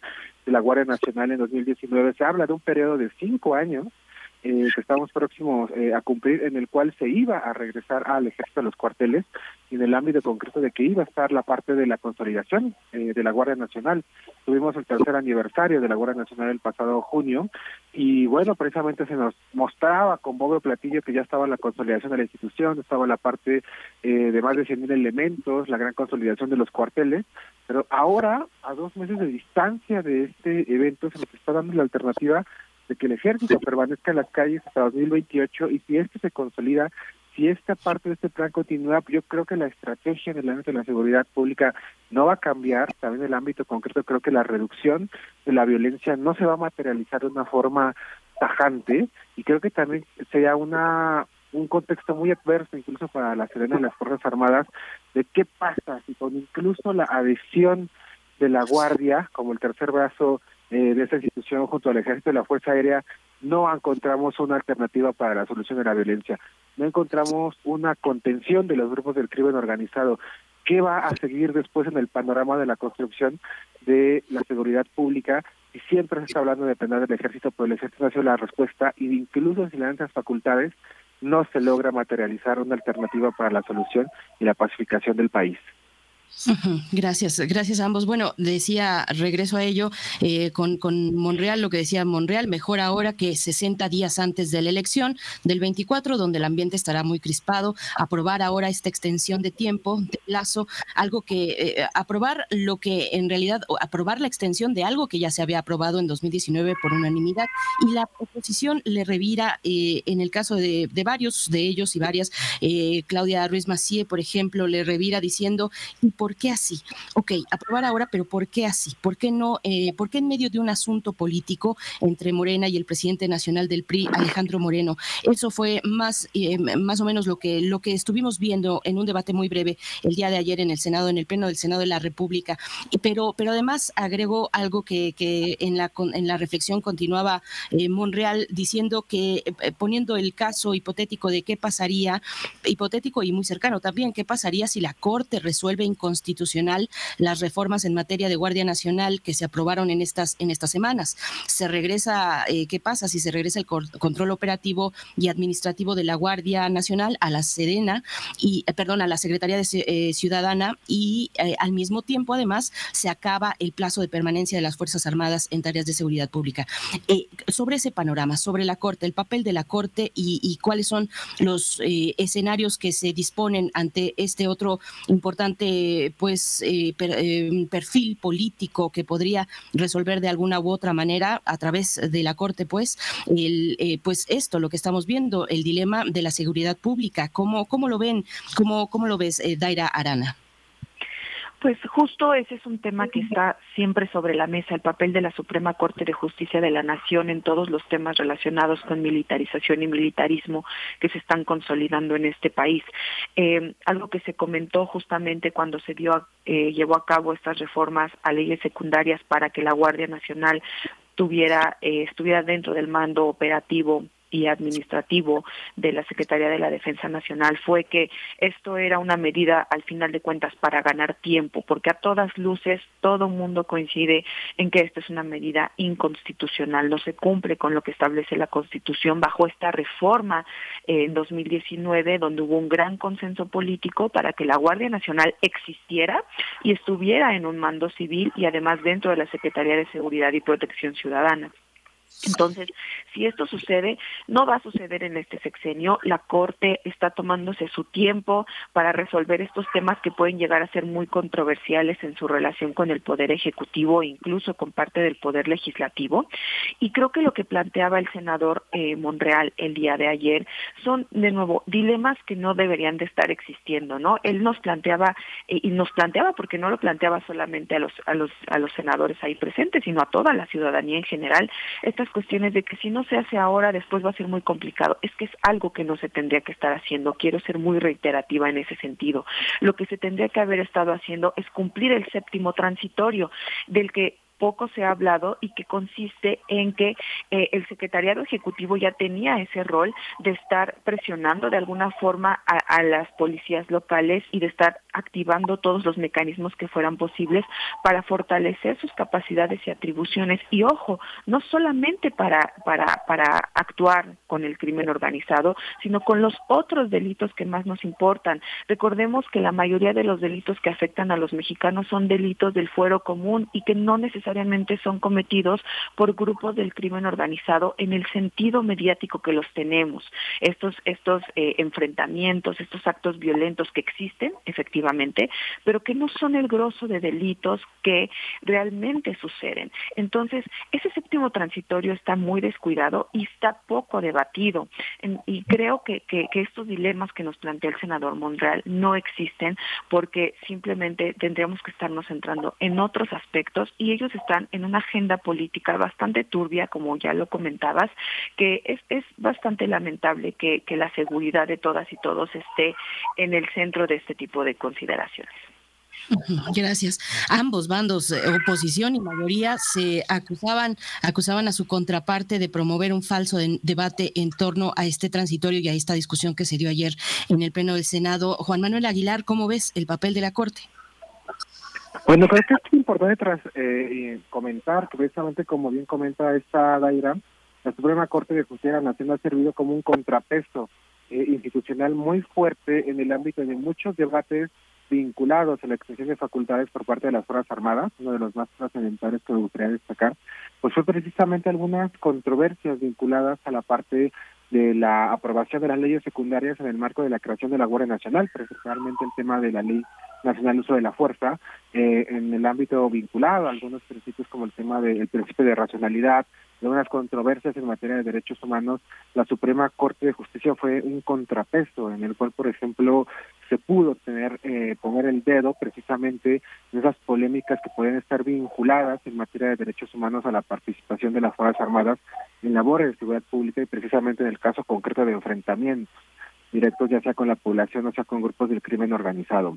En este contexto también es importante destacar que cada vez hay una, mm, una mayor controversia vinculada a qué tanto la parte eh, de la extensión de las facultades pueda volverse el tema concreto, por ejemplo, de un ámbito de una extensión o un proselitismo y activismo político. Esto, por ejemplo, lo vimos de una forma muy trascendental en el cierre del sexenio de Enrique Peña Nieto, precisamente cuando el entonces secretario de la Defensa Salvador Cienfuegos intentó presentar una iniciativa de ley que tenía toda la parte de un fuerte contenido político y un activismo eh, de este personaje en el ámbito de hacer incidencia legislativa e incluso en alguna parte podemos decir que hubo una participación muy muy este, importante por la parte del ejército de la Sedena en el ámbito de hacer algo así como un cabildeo en el marco de que se consagrara esa iniciativa que estaba impulsando el mismo secretario de la Defensa Nacional. Ahora creo que estamos frente a un contexto muy polarizante e incluso muy confuso en el marco del aparato gubernamental. ¿Por qué? Porque el presidente nos habla de que el ejército de la Sedena es la alternativa más eficiente para el tema de la salud pública. Existe la extensión de facultades que va a temas como la parte de la distribución de vacunas, la construcción de obras de infraestructura, el control de puertos y aduanas, pero también se da en el marco de un proceso en el cual, por ejemplo, eh, el, el subsecretario de Gobernación, Alejandro Encinas, presenta la parte este de este informe de la parte del caso de Ayotzinapa en el caso de ayer, en el cual eh, hay este, arrestos concretos a eh, personajes eh, precisamente de las Fuerzas Armadas involucrados en este proceso. Y creo que es un juego muy polarizante en el cual incluso en el marco del aparato gubernamental puede causar una, una gran controversia, puede causar una parte de que si el presidente está jugando un juego doble, la parte de quién es realmente es la iniciativa, de quién desea apoyar, porque se dan estos, este, por decirlo en algún sentido, eh, exacerbados apoyos a una institución como pueden ser las Fuerzas Armadas, pero en el marco también de que se hace la parte de esta eh, promoción y este juego en el cual pues la, los grupos eh, de, Morena más vinculados a la parte de la promoción, los grupos que buscan la parte de la procuración y la exigencia de justicia en el marco de este evento eh, vinculado a los padres de Yotzinapa, están conteniendo y confrontando directamente a la parte de las Fuerzas Armadas, creo que ahí causaría mucha confusión en el ámbito, incluso para los mismos operadores del ejército cuál es la postura real y cómo, por ejemplo, están dando los equilibrios dentro del marco de las instituciones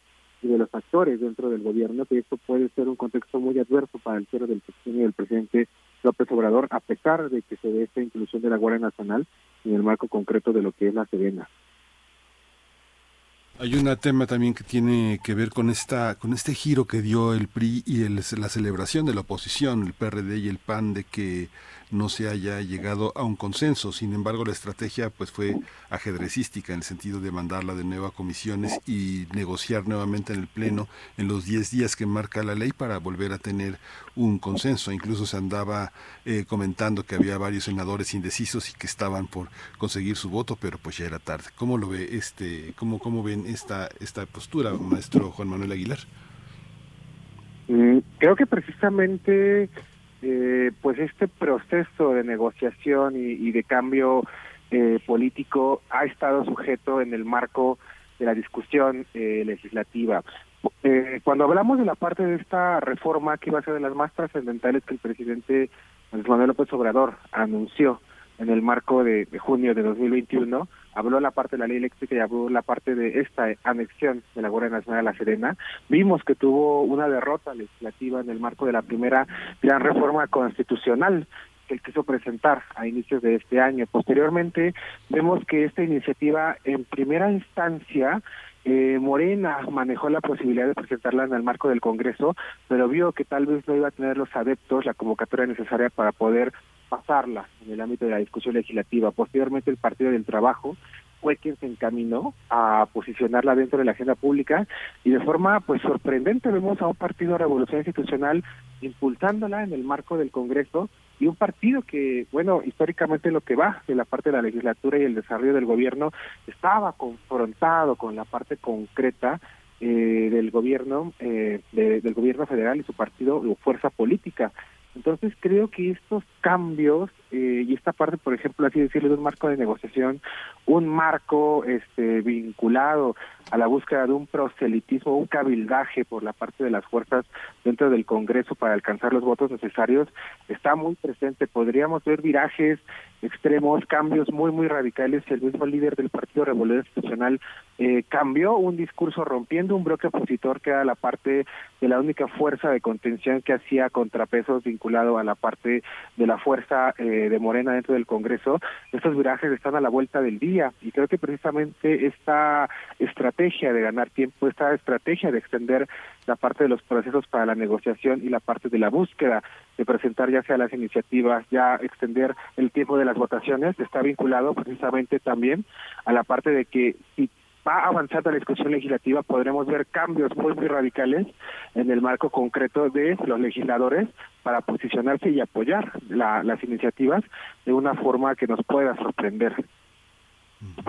También hay esta parte, como, como Daira, eh, Daira Arana, la argumentación de eh, no es por nosotros, no es por los partidos ni por las ideologías, sino que eh, es una petición de gobernadores, de entidades eh, ciudadanas, la presencia del ejército. También eso fue lo que dijo Monreal y vamos a estar, vamos a quedar desprotegidos. ¿Se tiene que ver así? ¿Hay una verdadera desprotección cuando los gobernadores claman por tener la presencia de la Guardia Nacional en sus estados? Considero que no.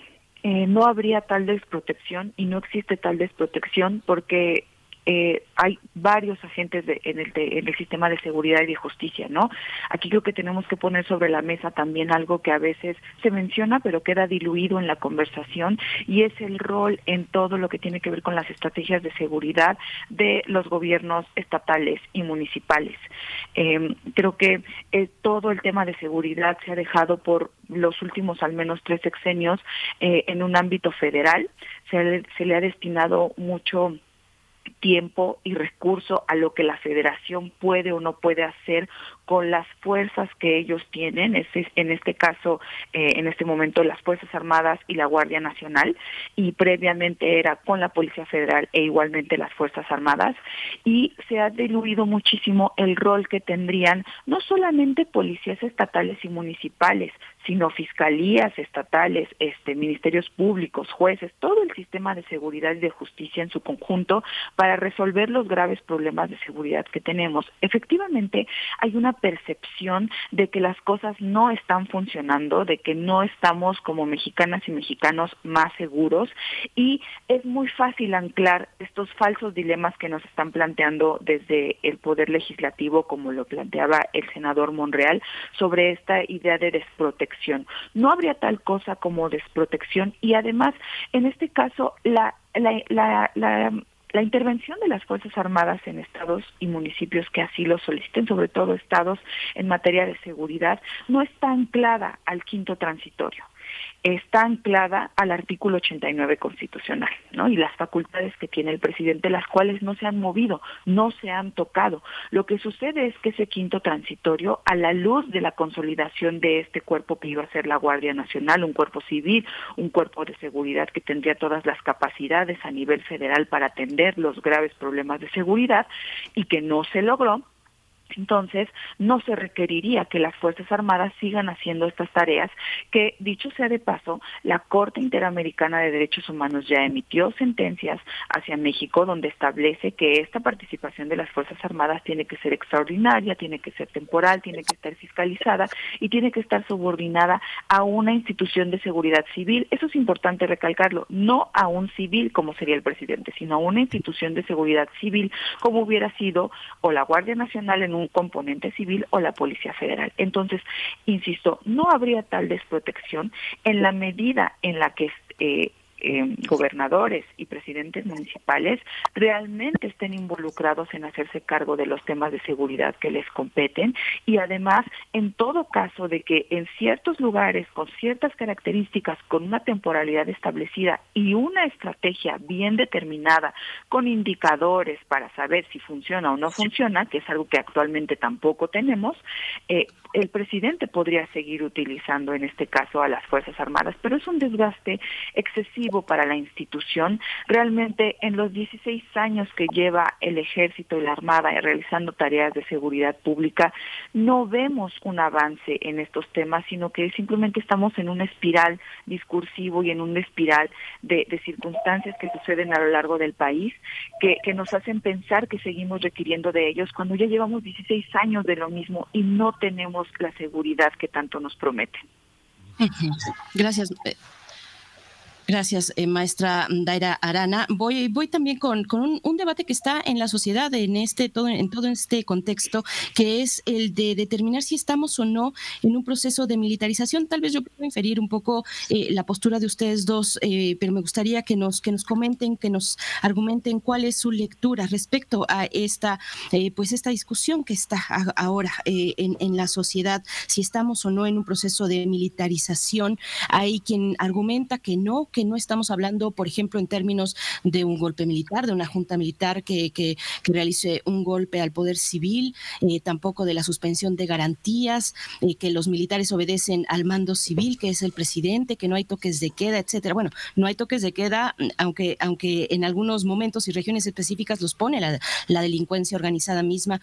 Y en contraste, hay quien dice que no es necesario eh, estar en esas condiciones de suspensión de garantías de un golpe militar para militarizar al país y que las Fuerzas Armadas pues van ganando poder de otras maneras, con mayor presupuesto, por ejemplo, y que eso es militarización.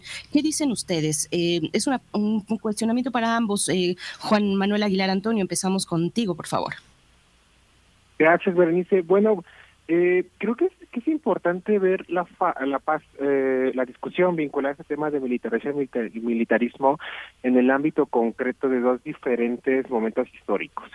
En el ámbito concreto del año 2006, pues precisamente con Felipe Calderón, la parte de depender las Fuerzas Armadas para la seguridad pública inicia un proceso que de alguna manera también se vincula con la parte de la explosión de la violencia en el ámbito nacional por la parte de ese combate frontal a los grupos del crimen organizado que promueve eh, gran cantidad de polémicas vinculadas en materia de cifras de violencia y también en materia, por ejemplo, de cifras y controversias vinculadas a temas eh, de derechos humanos. Hasta este punto es importante destacar que del año 2006 hasta el 2018 la parte de la participación de las Fuerzas Armadas estaba muy, muy vinculada al tema concreto de labores de seguridad pública y se argumentaba que esto estaba eh, relacionado con el ámbito concreto precisamente de las debilidades institucionales del ámbito municipal y estatal de las corporaciones de seguridad pública a nivel nacional. Cuando se da el cierre del gobierno de Enrique Peña Nieto 2017-2018, tenemos un presente muy trascendental, que precisamente este intento de hacer incidencia legislativa por parte del secretario de la Defensa Nacional, y cuando empieza el sexenio eh, del presidente Andrés Manuel López Obrador, pues vemos que hay una segunda fase eh, del militarismo vinculado a la parte de extensión de facultades a las Fuerzas Armadas. Eh, se da este caso de la controversia desde la creación de la Guardia Nacional, que en teoría pues era operacionalizada por la Secretaría Pública, que era una institución civil, pero que operativamente eh, todo estaba vinculado a la parte de las Fuerzas Armadas, principalmente la Sedena, y gran cantidad de los elementos eran vinculados a la parte de ex, eh, ex integrantes de las Fuerzas Armadas. Pero luego empieza una extensión de facultades que va vinculada a la parte del control de puertos aduanas, a la parte vinculada también de la distribución de vacunas, a la construcción de obras de infraestructura y también, por ejemplo, en ese sentido ya estamos viendo que esto en algún sentido prende unos focos rojos vinculados a que cada vez las Fuerzas Armadas van ganando más adeptos.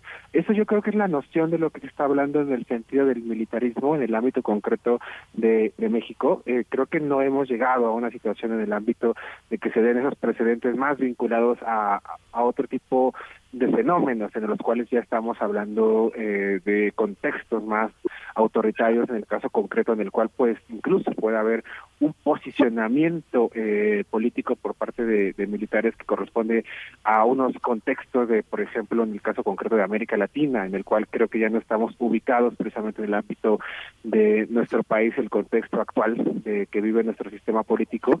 Pero creo que algo que sí es muy eh, muy preocupante algo en el cual hemos nos hemos retrasado muchísimo, es que desde el año 2000 no encontramos una alternativa para la seguridad pública.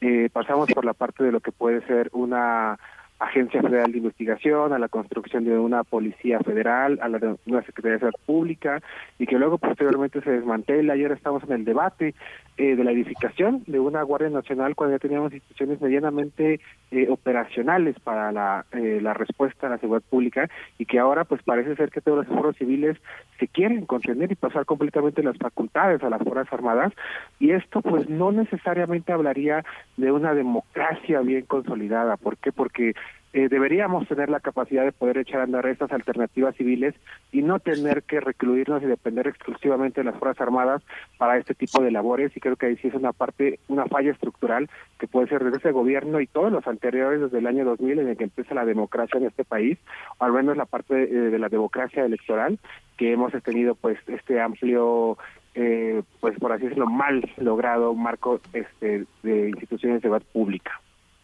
Sí, gracias, maestro Juan Manuel. Eh, maestra mm, Daira Arana, militarización, militarismo o no, eh, y esta última cuestión, no logramos construir una alternativa eh, en la estrategia de seguridad pública que, sea ciudadana. La mayoría de las personas confían en las Fuerzas Armadas, nos dicen las encuestas.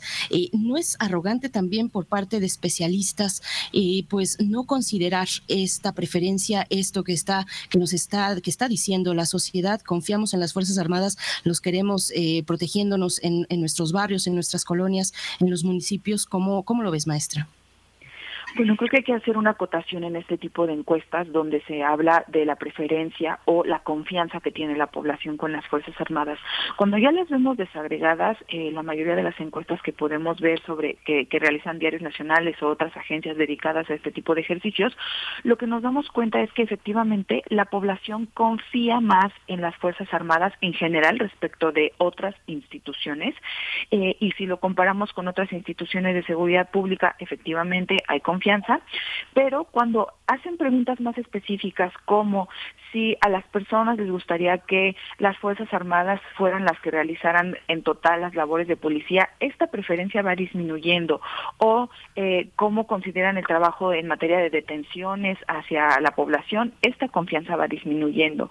¿Por qué? Porque sí hay una visión de que las Fuerzas Armadas al final de cuentas tienen una acción eh, en su interacción con la ciudadanía un poco más violenta, más más aguerrida, más agresiva, que eso es algo que muchas personas llegan a preferir, esta noción de la mano dura en temas de seguridad, pero es otra cuestión que hay otro grupo poblacional que dice, no, esto no es lo que yo quiero en materia de seguridad. Entonces creo que también hay que ser finos en el análisis cuando pensamos solamente en que la población confía en las Fuerzas Armadas. La población confía en las Fuerzas Armadas y eso es algo que, que falta mucho analizar, pero podríamos determinar que esta confianza radica en sobre todo su actuación en uno de los planes que los acerca mucho con la ciudadanía y que mediáticamente es lo que generalmente vemos, es decir, el plan de N3, todas estas actividades en, en situaciones de emergencia por por desastres naturales, huracanes, eh, sismos, ¿no? Esto es, esto es parte de la gran confianza que tiene la población en, el ejército y la armada, tiene que ver con el plan de N3 y con el plan Marina. Y creo que Juan Manuel hace muy bien en distinguir estos dos conceptos, estos dos fenómenos, llamémoslo así, de militarización y militarismo. ¿Por qué? Porque no son lo mismo y además eh, los procesos mediante los cuales los hemos vivido a lo largo de la historia del Estado mexicano eh, son distintos, ¿no? La militarización, si la entendemos como esta dinámica de actuación mediante la cual los actores políticos privilegian el combate y la noción de amenaza sobre otras formas de atender los problemas, es algo que hemos vivido desde finales de la Revolución Mexicana. Estamos en un proceso paulatino y gradual en el cual se ha aumentado la militarización en este país. Si hablamos de militarización directa, es decir, la participación de las Fuerzas Armadas en tareas de seguridad pública, como bien mencionaba Juan Manuel, tenemos un corte histórico importante. 2006 es un punto de quiebre. Previo ya las Fuerzas Armadas realizaban ciertas tareas de seguridad pública como eh, la quema de plantíos, de, de marihuana y este tipo de cosas. Pero ya en 2006 se da esta expansión de estas atribuciones. Sin embargo, eh, también hay otro tipo de militarización, que es la militarización indirecta en materia de seguridad pública y tiene que ver con cómo están conformadas las policías. En México, me atrevo a decir desafortunadamente, no teníamos y no tenemos en realidad cuerpos que podamos decir que no están militarizados. Si nosotros analizamos la formación que reciben las policías en este país, mucha de su formación está basada en la doctrina militar y eso es parte de la militarización y eso lo tenemos desde mucho tiempo atrás. Entonces, es falso decir que la militarización inicia con este sexenio, en este en este periodo, sino que es un proceso que llevamos a lo largo de muchísimos años y que también está muy anclado a estas nociones, eh, pues lo voy a decir así, ¿no? Machistas que existen en nuestra sociedad, donde se privilegia la valentía, el heroísmo, el, el poner en riesgo a las personas sobre otras formas de interacción. Eso es muy importante. Y el militarismo es un proceso mucho más político, es decir, la posición en el juego político del país en la cual están las Fuerzas Armadas sobre las instituciones civiles, todas las instituciones civiles, no solamente el presidente. Y aquí lo que estamos viendo, como bien nos decía Juan Manuel, es un desequilibrio en esta relación. Las relaciones cívico-militares actualmente no están en un escenario en el cual realmente las Fuerzas Armadas estén subordinadas a las instituciones civiles. Lo que vimos ahora en el Senado con toda esta discusión y que ya Juan Manuel nos mencionaba, este cabildeo que se está haciendo desde las Fuerzas Armadas para ya sea convencer o coaccionar a los actores políticos civiles para dar su voto a favor en esta en esta medida de prolongar la participación de las fuerzas armadas hasta 2028, perdón, en tareas de seguridad pública. Lo que vemos es que las fuerzas armadas en México cada vez tienen un rol más preponderante respecto a otras instituciones civiles en múltiples tareas, como ya bien dijo Juan Manuel, y eso es militarismo. Eso es un proceso político que es muy distinto, pero anclado al de militarización.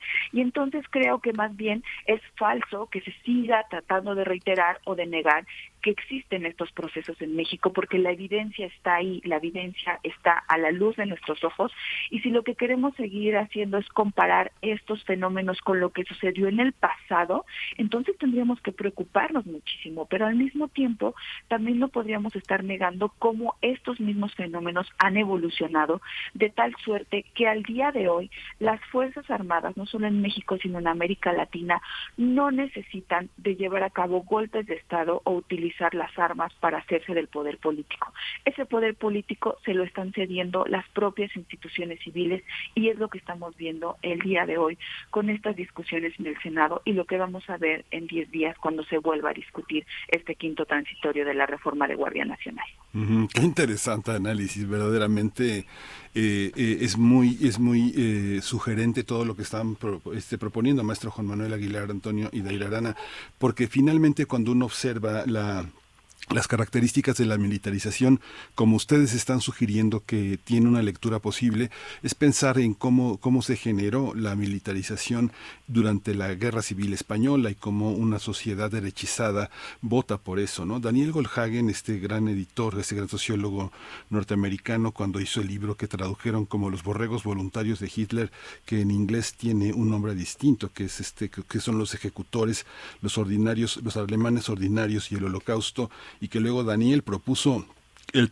el papel de la Iglesia Católica y el Holocausto, una deuda pendiente, que es otra investigación que realizó, coloca esta parte que ustedes de alguna manera están señalando, esta, este aspecto, esta, esta delgada frontera entre la derechización de una sociedad que pide mano dura y que la izquierda ha distinguido con claridad de- del mundo conservador, pero que ahora está entre nosotros. Hay quienes piden mano dura. Si pueden desarrollar este, este tema, ¿cómo distinguir esa petición de la sociedad que quiere confianza en la mano dura? ¿no? Este, Juan Manuel.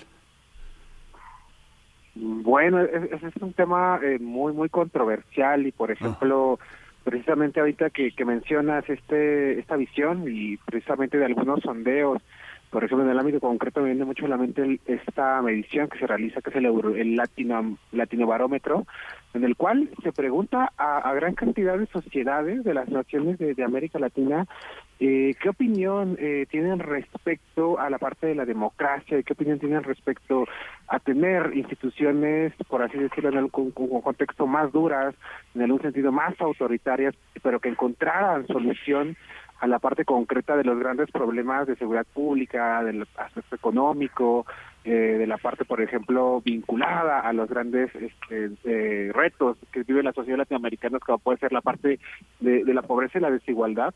Y es importante eh, destacar que hay una, en gran cantidad de ocasiones, hay sondeos en los cuales muchísimos países argumentan que estarían dispuestos a sacrificar parte de, de libertades políticas a la parte de ver disminuidos este, preceptos vinculados a los gobiernos democráticos en el ámbito concreto de poder tener gobiernos que dieran alternativas más fuertes en el ámbito concreto eh, de este de este tipo de debates. Yo creo que no es la no es la alternativa concreta. Yo creo que la parte de la conquista de los valores democráticos de la construcción de instituciones civiles, pues es un proceso en el cual hemos eh, avanzado, hemos madurado mucho en la década de los 90 y creo que a pesar de que estos debates y estas por así decirlo, tentaciones, visiones vinculadas a esquemas eh, autoritarios están presentes y se pueden observar en gran cantidad eh, de países y en sociedades y en discursos políticos alrededor del mundo, no debemos eh, acercarnos a esa visión y en el marco también de lo que acontece en nuestra sociedad y en el ámbito también de la región latinoamericana.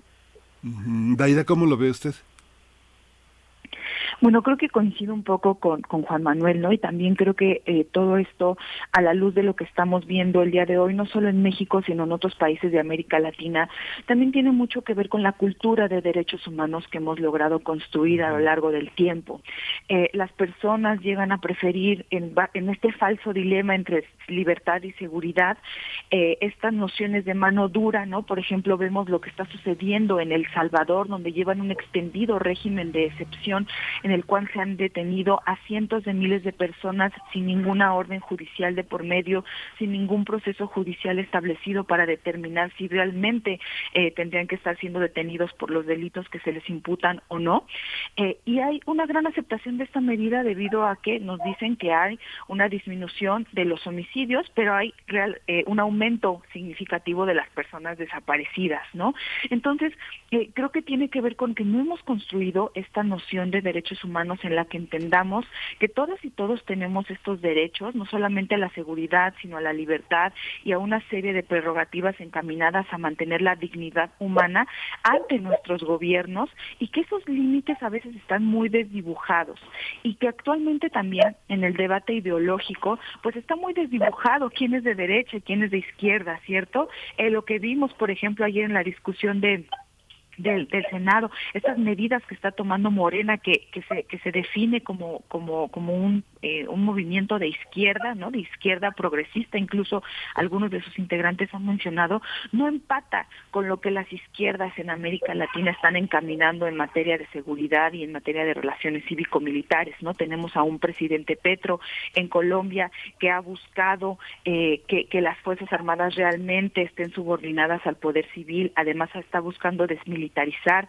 a la fuerza pública en un contexto totalmente diferente al que nosotros tenemos, donde estamos buscando militarizar a la fuerza pública, tenerla dentro de las Fuerzas Armadas y seguir trabajando con las Fuerzas Armadas como un eje central en el proyecto de gobierno, ¿no? Entonces, estamos ante un momento donde todo esto está muy desdibujado, es muy complejizado y, y donde también, por ejemplo, cuestiones como la variable perspectiva de género o la variable feminismos para entender eh, eh, de, de, formas distintas los problemas que nos están eh, eh, digamos preocupando al día de hoy, pues tampoco están tan presentes, no no digo en la agenda pública porque creo que los movimientos feministas están cada vez más presentes en la agenda pública, pero no en las y los tomadores de decisiones, los que diseñan la política pública, los que la ejecutan, están teniendo una visión muy limitada sobre los problemas que tenemos al día de hoy y entonces al final la salida fácil sigue siendo mantenerse en estas medidas de mano dura, en estas medidas de populismo punitivo, recordemos que hay toda una discusión en este país también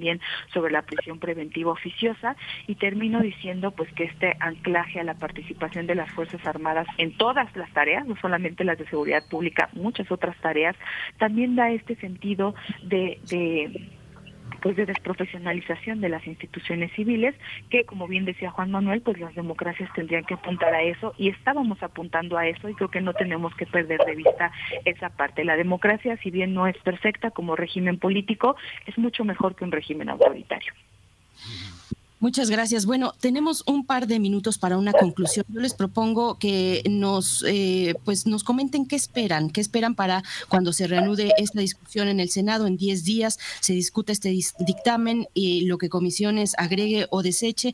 Asoma, asomaba ayer en el debate en el Senado, en el Pleno del Senado, la posibilidad de ir más allá, de ir en serio con la cuestión de generar un proceso más serio y más comprometido. ¿Cómo lo ven? Dos minutos para, para un cierre, maestro Juan Manuel Aguilar Antonio.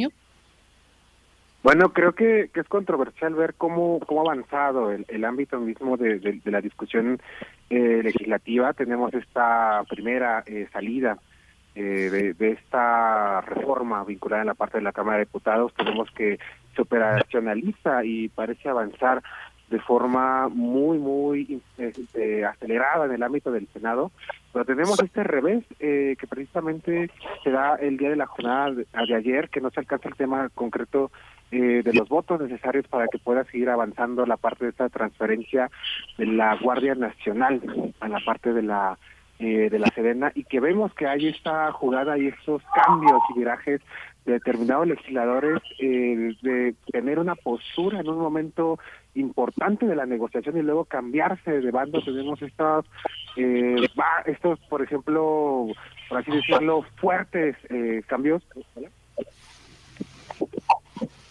Hola, hola, ¿me escuchan? Sí, sí, sí, escuchamos. Ah, ok, perdón. Este, estos fuertes virajes de incluso una fuerza política completa que rompe una alianza eh, que en teoría estaba bien consolidada, estructurada, con la parte de fuertes declaraciones, eh, incluso por la parte de los líderes de los partidos, en los cuales pues no podemos ver qué panorama va a continuar en el marco de este bloque opositor cuando pase la parte de esta reforma constitucional. Entonces, creo que precisamente con los eventos acontecidos el día de ayer, también en la materia eh, vinculada a lo del tema eh, del informe eh, de la Subsecretaría de Derechos Humanos por el caso de Otinapa, esta parte de la, lo, las personas o los integrantes de las Fuerzas Armadas o de la Sedena que son involucrados en los procesos judiciales que se puedan abrir en contra de estos eh, ex generales, va a causar mucha controversia, va a ser más ríspida la negociación y va a enturbiar muchísimo la parte del debate público. Creo que ahorita hay una, una confrontación muy, muy fuerte sobre este debate de la anexión de la Guardia con la parte concreta de la sociedad civil y los defensores de los derechos humanos, el cual eh, va a estar latente y va a seguir creciendo hasta el final de la concreción de cómo culmine esta discusión legislativa. Gracias, maestro Juan Manuel Aguilar Antonio, maestra Arana. Dos minutos para un cierre. Bueno, Juan Manuel ya se enfocó en lo que esperaremos, digamos la realidad, y quiero yo terminar mi intervención con lo que deberíamos esperar. Lo que deberíamos esperar es que realmente en estos 10 días los actores políticos se decidieran por mejor exigir una estrategia más concreta en materia de seguridad y mantener ese quinto transitorio de la reforma de Guardia Nacional como ya está establecido y pensar realmente qué vamos a hacer con nuestras Fuerzas Armadas, para qué queremos Fuerzas Armadas y entonces mejor encaminar una reforma en la cual se establezcan mejores relaciones cívico-militares en este país a partir de la materia legal, ¿no? Creo que eso es sumamente importante. Las, los controles civiles sobre las Fuerzas Armadas en México son muy endebles, son muy débiles, es algo que no se ha tocado, que no se ha comentado y creo que sería muy importante que toda esta discusión, todo este recurso político y financiero que se está destinando a esta discusión y a estos falsos dilemas que ya hemos comentado en este programa, mejor deberían de centrarse en esta en esta cuestión, ¿no? ¿Cómo mejoramos los controles civiles hacia las instituciones militares para que éstas sigan profesionalizándose en su función que tiene que ver con la defensa y la seguridad nacional? Que dicho sea de paso, no es un tema que México tenga que tener descuidado.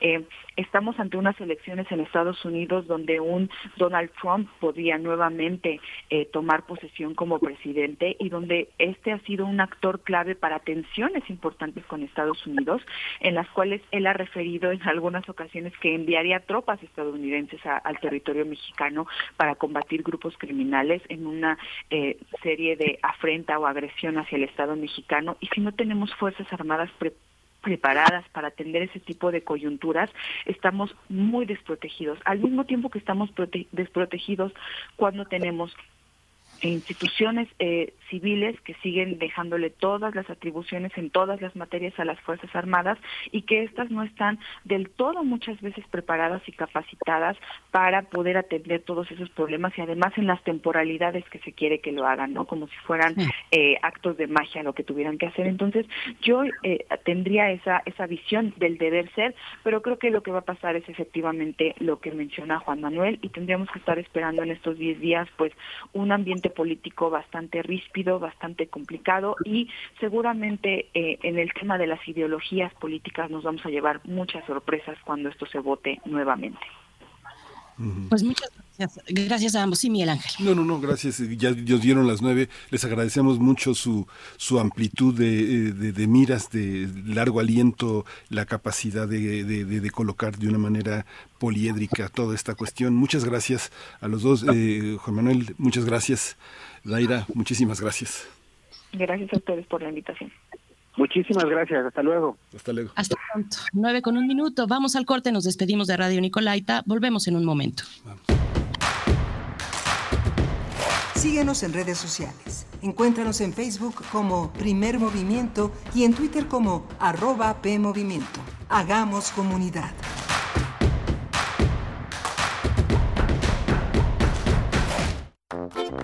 ¿Sabes qué tienen en común? El polvo de una estrella durmiente, el moco de King Kong o el enano más alto de todos. Pues que a todos los puedes encontrar en la radio. Solo tienes que decir las palabras mágicas. Para tus orejas y escúchanos todos los sábados a las 10 de la mañana por Radio UNAM. Experiencia sonora. Ser verde no es estar a la moda como muchos piensan. Hoy, ser verde está siendo un estilo de vida para miles de personas. Porque a ti como a nosotros nos preocupa el cambio climático, el cuidado del agua, de los bosques y el bienestar animal. Y aunque nos sigan criticando, seguiremos trabajando. Porque hasta ahora el 90% de las propuestas medioambientales y por los animales son del verde. Es momento de gritar fuerte y con mucho orgullo. Yo quiero un México más verde. Partido Verde. Es la hora de la verdad, la prueba reina del sabor y la salud. Y arrancan. Ni las trampas del chescolín detienen al elotito. La fresa toma la delantera con su potencia natural. La media naranja reparte cariñitos. Las chatarras se caen a pedazos por el exceso de carbohidratos, sodio y azúcares que les dañan su salud. Un cierre trepidante. Los alimentos saludables triunfan en la carrera de la salud. Come como nosotras y ponte saludable. Pura vitamina. Un libro no termina con el punto final. no es solo la escritura y la corrección. Hay mucho más que un proceso creativo o un arranque de inspiración. Las palabras encierran conocimiento y cultura, pero también gustos y texturas. Los invitamos a probar los sabores y los saberes del lenguaje. Eso, todo eso, es lo que saben las palabras. Saben las palabras, el amor por el lenguaje en todas sus presentaciones. Con Laura García, todos los lunes a las 18.30 horas, retransmisión sábados a las 17 horas, solo por Radio UNAM. Experiencia sonora.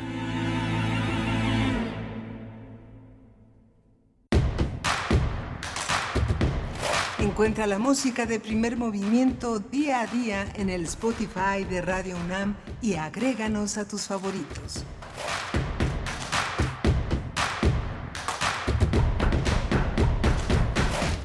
Hola, buenos días. Son las 9 de la mañana con cuatro minutos. Estamos de regreso a esta tercera hora en primer movimiento aquí en Radio UNAM en Adolfo Prieto 133, donde hacemos, donde se hace posible este esfuerzo de la radio universitaria por llegar hacia ustedes y tener eh, la posibilidad de hacer comunidad en esta, en esta gran universidad, en este gran país que es México y es la UNAM. Está eh, eh, Rodrigo Aguilar en la producción ejecutiva, Violeta Berber en la asistencia de producción y mi compañera Berenice Camacho en la conducción de este espacio. Querida Berenice, buenos días. Miguel Ángel Quemain, muy buenos días. Gracias por su permanencia aquí en Radio UNAM. También saludamos eh, a Arturo González, que se encuentra en los controles frente a la consola, en los controles técnicos en esta mañana de jueves 22 de septiembre, 9 con 4 minutos. Les saludamos e iniciamos nuestra tercera hora de transmisión. Eh, la iniciamos con un, eh, pues, la noticia, un lamentable fallecimiento, lamentable fallecimiento del cineasta, también guionista, también actor mexicano Jorge Fons. Eh, la UNAM, eh, a través de su cuenta oficial en redes sociales, eh, pues hace esta mención, este fallecimiento, lamenta este fallecimiento, un cineasta pues que deja una, una huella en la cinematografía mexicana, egresado de la UNAM, del entonces CUEC, tres veces ganador del premio Ariel, Jorge Fons, realizador de películas emblemáticas como Rojo Amanecer, como El Callejón de los Milagros, como El Atentado, ya más recientemente, bueno, pues estamos con esta noticia eh, hace unos momentos. Se acaba, se acaba de eh, publicar esta lamentable noticia, la muerte, el fallecimiento de Jorge Fons a los 83 años de edad, este importante cineasta mexicano, Miguel Ángel. Sí, es interesantísimo. El, su cine se recobra, fue maestro del CUEC, fue eh, una, una de las figuras eh, fundamentales en la cinematografía mexicana, sobre todo por el grado de compromiso que su cine, que su cine planteó para entender la realidad mexicana. Prácticamente toda su cinematografía está del lado de ese esclarecimiento de la verdad, de esa dificultad para llevar a lo artístico y sobre todo una, un lenguaje tan importante como el cine. Eh, esta discusión, el 68, el autoritarismo, todo lo que hizo Jorge Fons está llamado a tratar de esclarecer lo que nos pasa. Un hombre también muy del lado de una literatura muy importante, esta, eh, esta película Los, los albañiles, toda la visión, la cercanía con Leñero como guionista, como uno de los grandes dramaturgos, es eh, importante. El Callejón de los Milagros es un guion de Vicente Leñero, tuvo un Ariel, eh, fue reconocido por la crítica es uno de los autores más entrañables, uno de los grandes maestros. Y yo creo que, el, que, la, eh, la, escuela eh, de cinematografía, el CUEC, todas las escuelas de cine, yo creo que hay un reconocimiento generalizado a su, a su trabajo y es la lección, la lección del maestro la que continúa. ¿no? Por supuesto, nos, nos queda su legado, un legado cinematográfico muy cercano, muy cercano a la gente. Eh, pues lamentable noticia del fallecimiento de Jorge Fons, 83 años de edad, que, que, en paz descanse. Y bueno, pues ahí está con lo que abrimos esta noticia, con la que abrimos nuestra tercera hora. Rápidamente, pues es que tenemos una cantidad de, de comentarios en redes sociales uh -huh. respecto a nuestro tema anterior, esta gran encrucijada de México y su, y su estrategia de seguridad nacional, la presencia de las Fuerzas Armadas en las calles para hacer este tipo de labores. Eh, dice Alfonso de Alba Arco, ¿será únicamente mi percepción? Los policías civiles, estatales y municipales son históricamente los brazos armados de los caciques en turno. El ejército que salió en la época de Felipe Calderón chocó de frente con esos viejos cotos de poder coludidos con el narco. Eh, Franz Café también dice, la Policía Federal tenía mando civil ligado al narco y actuaba con corrupción y sin estrategia ni planes y filtrando información como, como la DEA. Ahora se propone una transición ante el poder de fuego de los criminales, muchos ligados a gobernadores como los civiles de Tamaulipas. Eh, bueno, pues sí, varios, varios comentarios. Eh, Tela dice, aunque el origen de la militarización no se dio en, ese, en este sexenio, sí se ha entregado poderes y administración de rubros que estaban bajo el ejercicio civil. Es importante detenerlo eh, ya que corren peligro, mm, corren peligro los derechos humanos. También nos comenta Flechador del Sol, en la actualidad la izquierda es la que promueve la militarización de los gobiernos, ya superó a la derecha. ejemplos, Rusia, Cuba, Venezuela y ahora México con el gobierno de izquierda. Sí está militarizado políticamente a México. Es lo que nos eh, comenta Flechador del Sol. Bueno, pues eh, varios, varios de estos comentarios que, eh, que, que, agradecemos. Esther Chivis también dice, ¿hay algún ejemplo en el mundo que haya resuelto el problema de inseguridad, que tenga policías confiables, reguladas y que respete verdaderamente los derechos humanos? Creo que no se ha hablado y enfatizado la parte de cómo se financia el crimen. Sin dinero no habría armas, mm, nómina para sicarios, etcétera. Gracias, Esther Chivis. Pues sí, seguir el, dinero, dice el, eh, pues ese adagio sabio, follow the money. Y, y, bueno, si, si hay algún ejemplo en el mundo, México está muy lejos de ahí porque pues ni siquiera nos hemos ocupado en fortalecer, en capacitar, en dotar de seguridad, de seguridad social a las policías locales y estatales.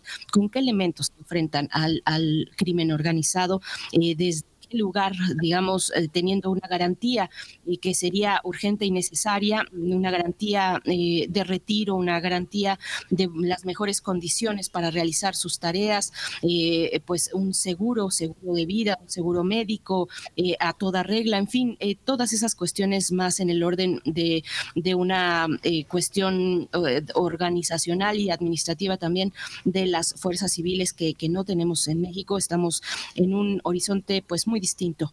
Eh, bueno, uh -huh. estos comentarios, Miguel Ángel, hay varios más. Gracias a sí. todos, a todas por, por, por, estar atentos con esta discusión, Miguel Ángel. Sí, lo que dice Alfonso de Alba Arcos es muy cierto, están muy vinculados. Alguna vez escuché a una de las cabezas que fue, estuvo al frente de la política de la policía antisecuestros, diciendo este por una cuestión legal tenía que ir al frente en las negociaciones y en la entrada del rescate de personas y decía, yo sé que están detrás de mí algunas de las personas involucradas en los secuestros de las personas que vamos a rescatar.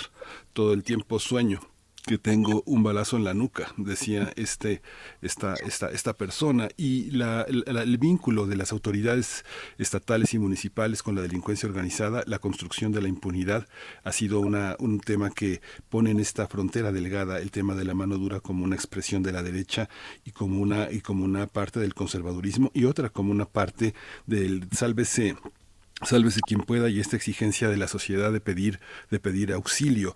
Lo que comentaba en la entrevista sobre Daniel Goldhagen ese sociólogo norteamericano es que es también el papel de las iglesias no solo de la de la de los militares en Argentina en Chile en España durante el franquismo mucha gente dijo bueno este hay que asomarnos a la iglesia ellos son buenos ellos son ellos nos tienden la mano hay que darle hay que dejarlo en manos de Dios y forma parte del conservadurismo que los sociólogos eh, han establecido y los teóricos de la política como parte del conservadurismo y de ese doblar las manos de una sociedad que pone en manos de Dios y en manos del ejército su seguridad. Pero hay que distinguirlo. Yo creo que no toda la sociedad mexicana está en ese plan conservador, ni la mano dura es lo que prevalece, aunque hay que distinguirlo. ¿no?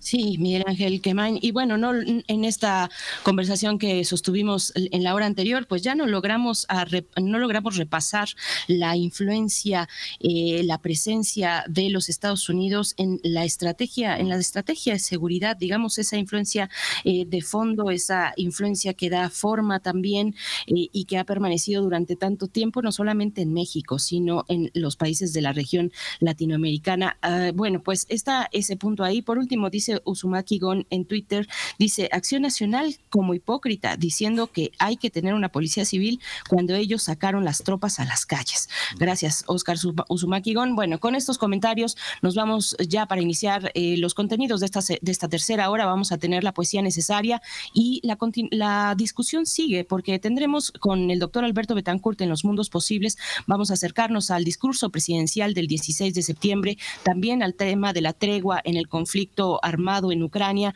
la militarización y la sucesión presidencial, varios temas en una misma toma de mundos posibles con el doctor Alberto Betancourt y cerraremos con derechos humanos, Miguel Ángel.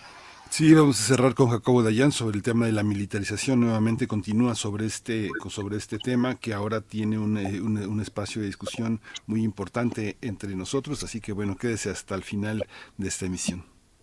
Por supuesto, nos vamos por el momento con un respiro, un respiro, la poesía necesaria. Es hora de poesía necesaria. Yaroslavi Bañuelos, escritora mexicana, nació en La Paz, en Baja California Sur, en el año de 1991. Sus poemas han sido publicados en distintas revistas especializadas como Este País, Punto de Partida de la UNAM, Punto en Línea, Letralia, entre otras más. Y bueno, en, la traigo a cuento a Yaroslavi Bañuelos porque el año pasado, en diciembre del año pasado, eh, fue galardonada con el Premio Iberoamericano Bellas Artes de Poesía Carlos Pellicer para obra la obra publicada 2021 y bueno, les voy a compartir precisamente de esta escritora, de esta joven escritora mexicana, Yaroslavi Bañuelos, el, este poema que se titula Mujer Serpiente. En la música, una de mis canciones favoritas de Massive Attack, Psyche, es lo que les propongo escuchar esta mañana, así es que vamos con la poesía Mujer Serpiente. Mi nombre es Lilith, la mujer alada, madre de los ángeles caídos, nacida del barro y el viento oscuro. Soy la que transitó por los aires y abandonó el paraíso para buscar la anarquía y saciar el hambre. Mi sangre es venenosa, escupo la magia de las serpientes. Con un ínfimo hechizo puedo agriar el vino, marchitar los campos, secar las semillas o pintar con moho las lenguas de bronce. Yo soy Lilith, mariposa subversiva, rapaz, nocturna, mi nombre desciende de la noche, soy la que bebe la dulce savia de los hombres dormidos, soy la que reposa junto a los gatos salvajes y las hienas, soy la que habita el lenguaje de las sombras o el idioma que murmuran los muertos, Domino el arte de la rabia, poseo el don de emponzoñar el espíritu, me deleita opacar los cristales, invocar tormentas, confeccionar laberintos o asesinar insectos con la mirada y los perros feroces enloquecen al saborear mi carne corrompida. Yo soy Lilith, la que engendra oscuridad y abismo.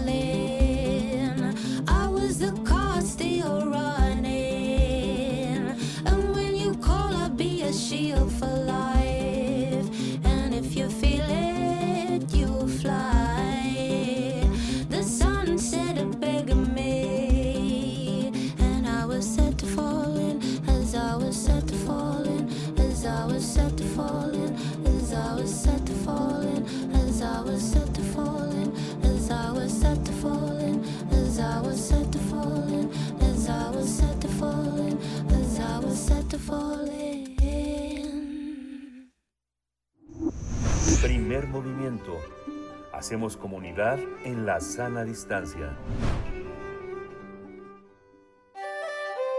Mundos posibles.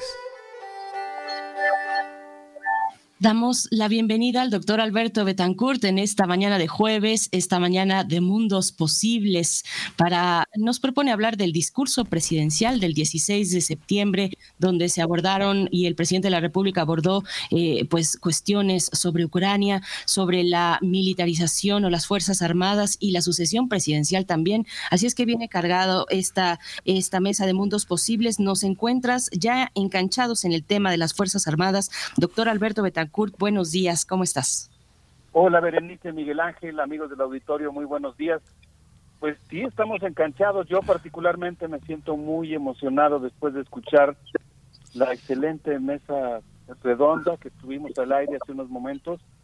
La verdad es que me, conmueve mucho eh, darme cuenta del papel que puede jugar la comunidad universitaria en la discusión de estos temas tan importantes. Muchas gracias, Alberto, por, por, tu, por tu atención. Sí, bueno, pues es muy muy sincero mi comentario porque yo creo que hay temas que hoy está viviendo la sociedad mexicana que pues tenemos que discutir entre todos.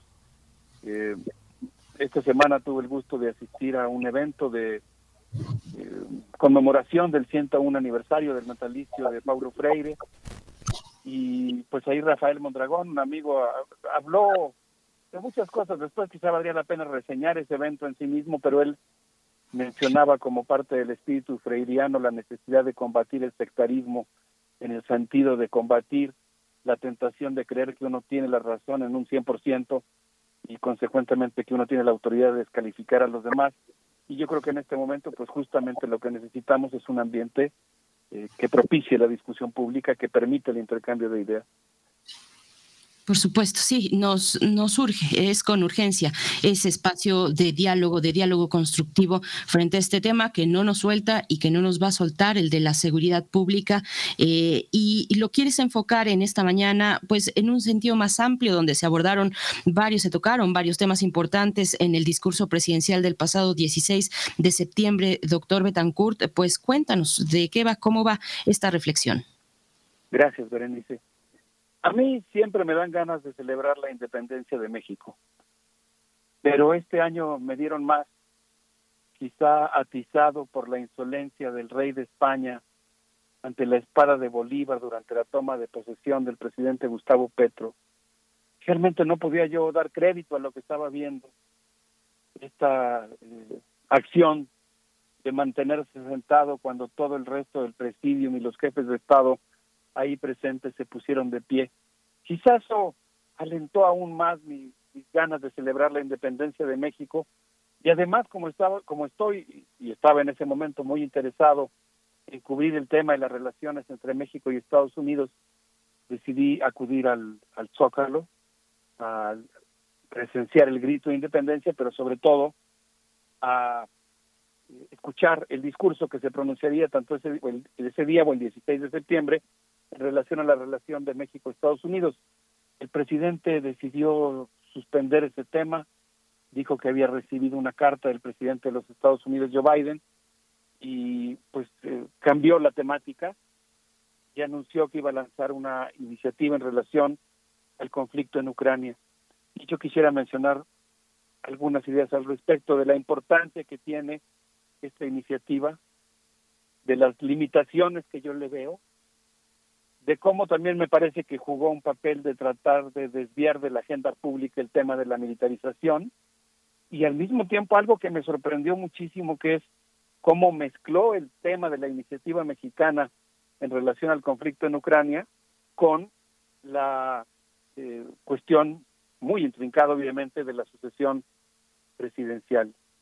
Entonces quisiera yo comenzar diciendo que si arrecia la, la la guerra en Ucrania, lo que ocurrió de hecho el día de ayer cuando el presidente de la Federación Rusa, Vladimir Putin, eh, amenazó con el empleo de armas nucleares en el conflicto y anunció en un video que podría movilizar a 300 mil reservistas del ejército ruso para incorporarlos al conflicto.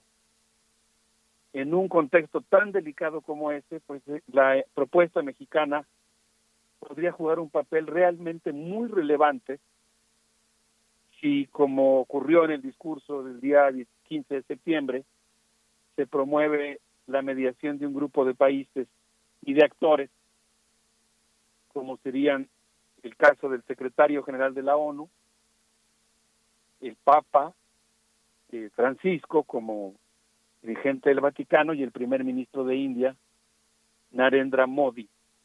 Yo pienso que la iniciativa mexicana tiene un enorme valor en un contexto de crispación como este porque muestra la existencia de un camino ajeno al exterminio, la posibilidad de una tercera vía que no sea la de la el triunfo militar de alguno de los dos bandos, sino la posibilidad de que la comunidad internacional preocupada por el terrible sufrimiento que se le está infringiendo al pueblo de Ucrania y todos los riesgos que esto implica para la humanidad y los daños sociales que está generando la guerra, pues la comunidad internacional se haga presente y lance un nuevo intento de mediación y de resolución del conflicto por la vía pacífica. Hay experiencias muy importantes de la diplomacia mexicana, yo citaría el caso del grupo Contadora, que posteriormente dio lugar al, grupo de Río y más tarde incluso a la CELAC, que es una iniciativa que tiene la mayor importancia, eh, o incluso pues el Tratado de Tlatelolco, que en este contexto podría jugar un papel muy importante. Yo creo que existen experiencias históricas suficientes para acreditar las virtudes de nuestras relaciones exteriores. Y en este caso México, por ejemplo, podría sumarse, por citar un ejemplo, a la iniciativa que lanzó el actual presidente de CELAC, que es Argentina, eh, con una iniciativa consistente en promover una Europa libre de armas nucleares, lo cual pues eh, resultaría extremadamente útil y sería un camino que podría abrir hoy la negociación para una resolución pacífica. Creo que no hay modo de escatimar la importancia que tiene la propuesta mexicana y creo que vale la pena pues asumir eh, este importante papel que México podría jugar en la gestación de un nuevo orden internacional. Sin embargo, Berenice Miguel Ángel, a mí me preocupa mucho que creo que la iniciativa no fue presentada con el cuidado suficiente yo me pregunté después de escuchar el discurso, le he estado dando vueltas mucho tiempo, no sé si ese discurso del presidente en el que presentó la iniciativa de paz para Ucrania de México era un discurso realmente para afuera, que sería lo ideal, o era más bien un discurso para adentro. Creo que es un discurso o una iniciativa que se lanzó con cierto descuido. Tal vez era más para un discurso para adentro. Por ejemplo, pues si el presidente le quisiera dar relevancia, tendría que asistir a la Asamblea General de la ONU. O tendría que haber presentado la iniciativa en un contexto en el que ya hubiera otro grupo de países que se hubiera sumado a ella. Eh, pienso que además pues cometió varios discursos, eh, varios errores durante su discurso. Por ejemplo, habló de que la OTAN no admitió a Ucrania, lo cual pues no no no refrendaba el camino de la paz y no es exacto porque al contrario, hubo una, digamos, admisión como observador o admisión en la cola para hacer los trámites para el ingreso en la OTAN, eh, que fue expedito, que fue fast track. Y además, bueno, no creo que esa sea la solución, por el contrario, creo que eso atiza el conflicto. Después el presidente dijo que México estaría en favor de la suspensión de pruebas nucleares. Las pruebas nucleares están suspendidas desde hace mucho tiempo, afortunadamente, ojalá que se refrende esa prohibición pero no es lo que está en juego en el conflicto en Ucrania.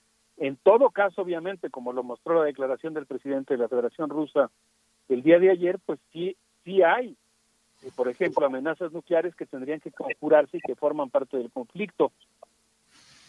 Y luego, pues yo creo que hay algunas cuestiones que tendrían que alinearse en la diplomacia mexicana para darle fuerza ética a esta iniciativa.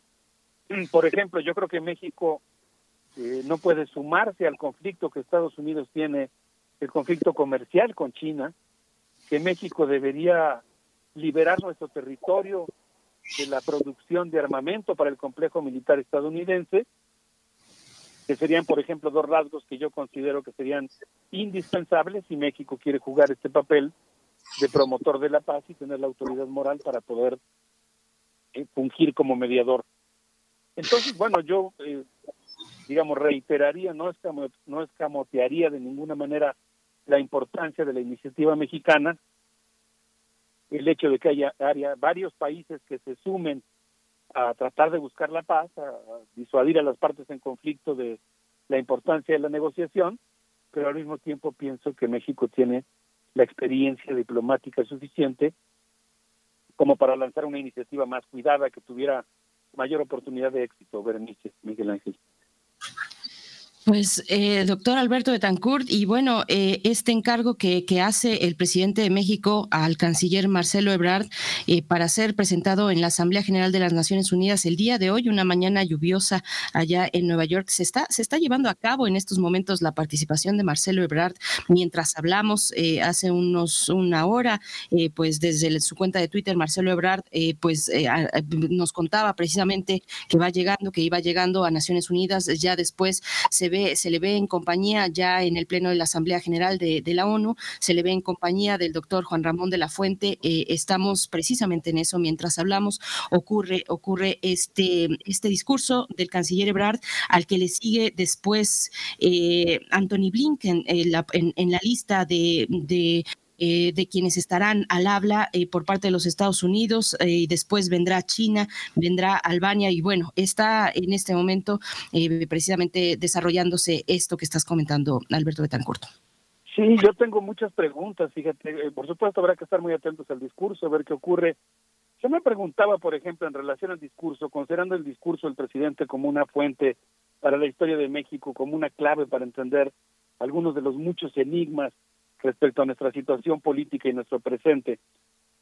El discurso del presidente destapó al canciller Marcelo Ebrard, le está dando una visibilidad y una notoriedad, o más bien lo está exiliando y mandando una misión en la que lo deja fuera de la jugada de la sucesión presidencial.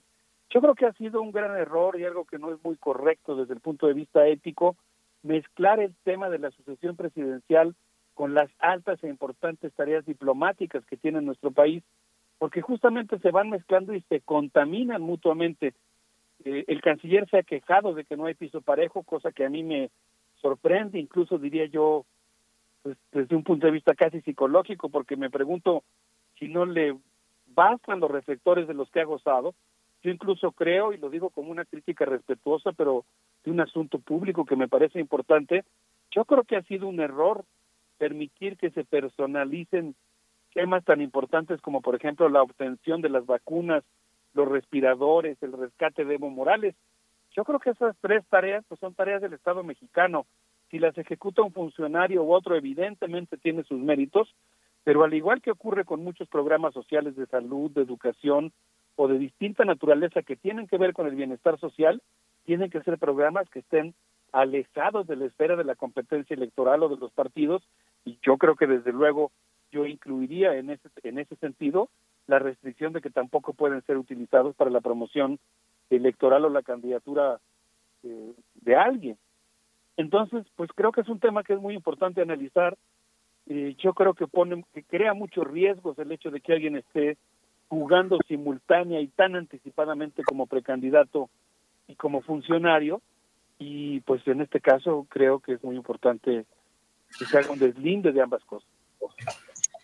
Pues sí, temas de, gran trascendencia impregnados de eh, pues del ambiente político que sucede mientras tanto. Doctor Alberto Betancourt, vamos a ir con una primera propuesta musical para, para continuar, porque pues hay mucho que discutir respecto al discurso del presidente el pasado 16 de septiembre. ¿Con qué vamos a ir primero? ¿Qué les parece si escuchamos los cojolites en esta cooperación con Eugenia León con esta preciosa canción que se llama Sembrando Flores? Perfecto, vamos a escuchar.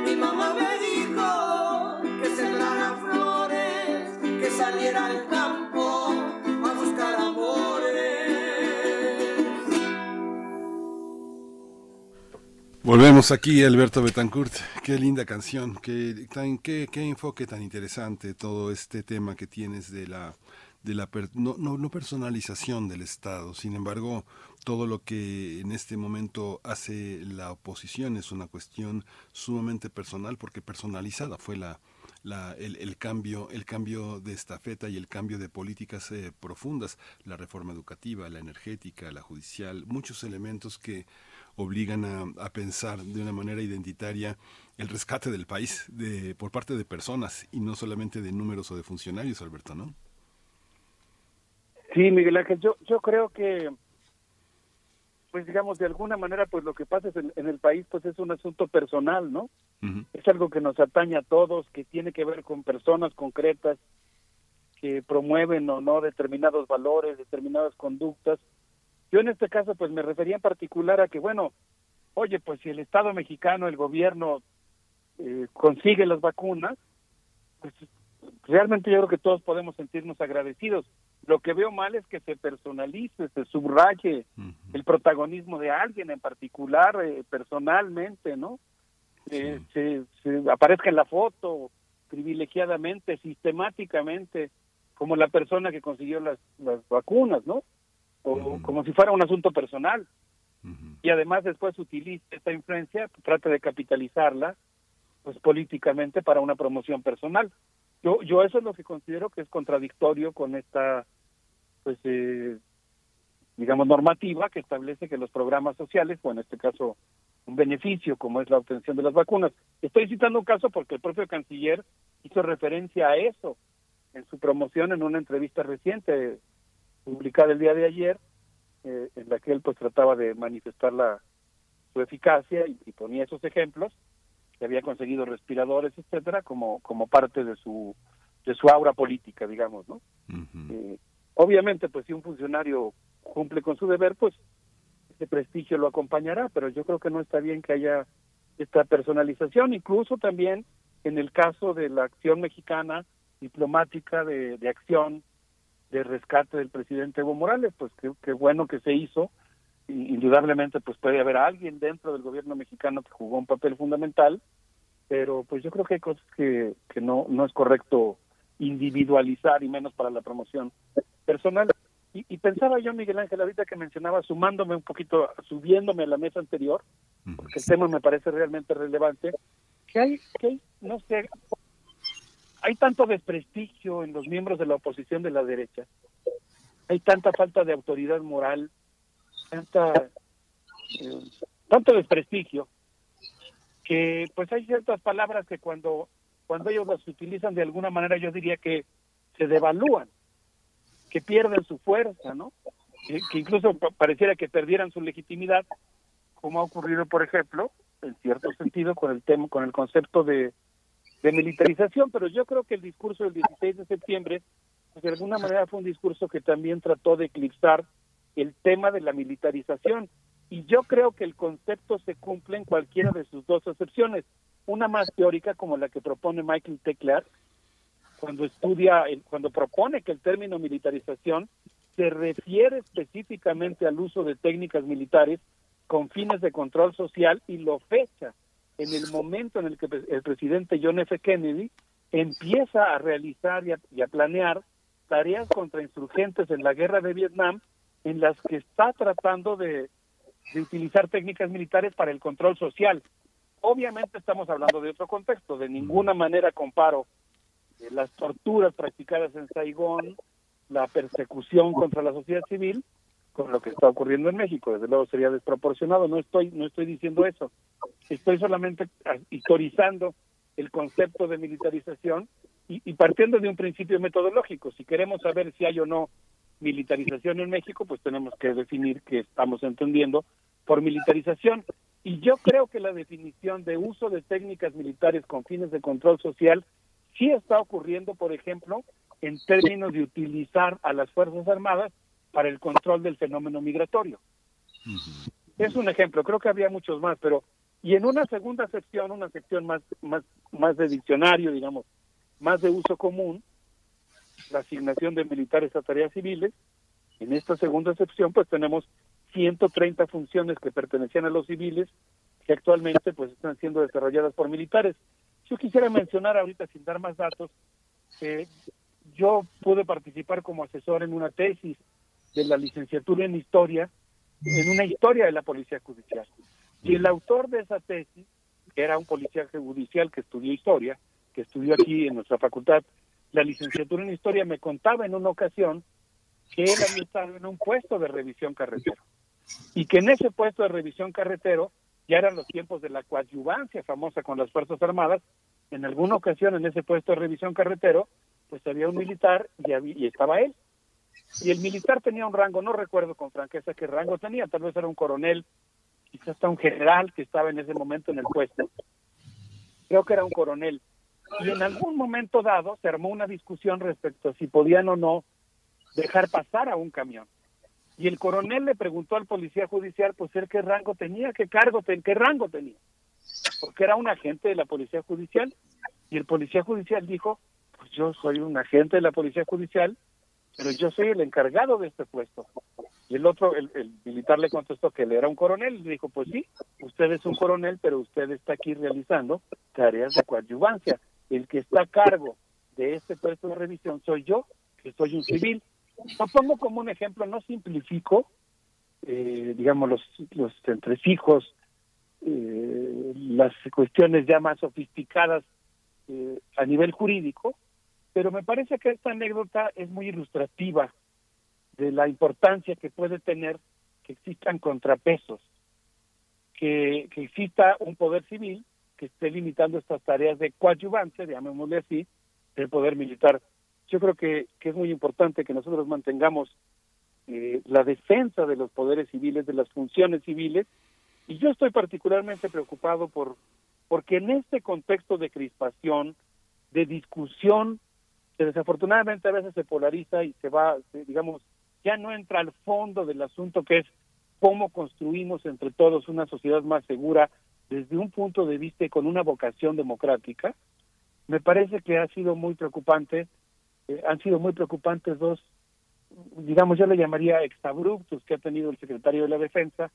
Uno en el discurso que pronunció en aquella visita que hicieron los familiares que sufrieron alguna pérdida durante las acciones contra insurgentes en la época de la Guerra Sucia al campo militar número uno, donde pues yo digo que el general mostró una falta de sensibilidad total cuando en, ese acto con las víctimas de la Guerra Sucia de una manera que yo, desde mi punto de vista, pues incluso desafiaba al presidente, dijo que por instrucciones presidenciales se iba a construir un monumento a los miembros de las Fuerzas Armadas que habían caído en esa lucha. Podría ser incluso que, que valiera la pena una conciliación, ¿no? Eventualmente, pero en todo caso no tendría que haberse hecho así. E, eso que ocurrió ahí yo incluso lo calificaría como una provocación. Y el segundo caso pues fue el discurso del 13 de septiembre, ¿no? Que, que realmente, pues de alguna manera, eh, cuestionaba muy fuertemente eh, con un discurso que recordaba mucho esta estos, estos estas épocas del, del peor anticomunismo así de, de la conjura extranjera de quienes quieren enfrentar a las fuerzas armadas con la sociedad yo creo que en todo caso pues, es un momento en el que se requiere de, mucha mesura de mucha moderación y yo creo que pues actitudes como esa no no ayudan a encauzar la discusión hacia un clima constructivo. Gracias, eh, doctor Alberto Betancourt. Ya estamos hacia el filo de esta participación. Varios comentarios, varios comentarios eh, en redes sociales. A, ver si tienes oportunidad de, leerlos. Ya no nos da oportunidad aquí, pero bueno, lo dices con toda claridad eh, y me parece que el mensaje es ese: no cejar, no abandonar en la exigencia de contrapesos desde el poder civil hacia, hacia el mando militar. Pues bueno, ¿con, qué, ¿con qué nos vamos a despedir, doctor Betancourt? Pues quisiera proponerles que nos despidamos con una colaboración entre Mula de Siete, Corrión Serrano y eh, mi amigo Vincent Velázquez eh, en una canción que se llama 43 por 43. Berenice Miguel Ángel, un abrazo muy cálido para ustedes. En días como estos, después de una noche tan movida como la que tuvimos, la verdad es que da mucho gusto estar vivos y estar juntos. Un abrazo también para todos los que nos hacen el gran honor de escucharnos. de vuelta, gracias Alberto. Gracias, Alberto Betancourt. Todo de vuelta para ti, 43 por 43. Pues bueno, eh, esperemos cómo va a estar la, la, marcha que ya se ha convocado a las 4 de la tarde el próximo lunes 26 de septiembre, cuando se cumplen ocho años, ocho años de la trágica Noche de Igual. Vamos a escuchar para cerrar esta mesa de mundos posibles.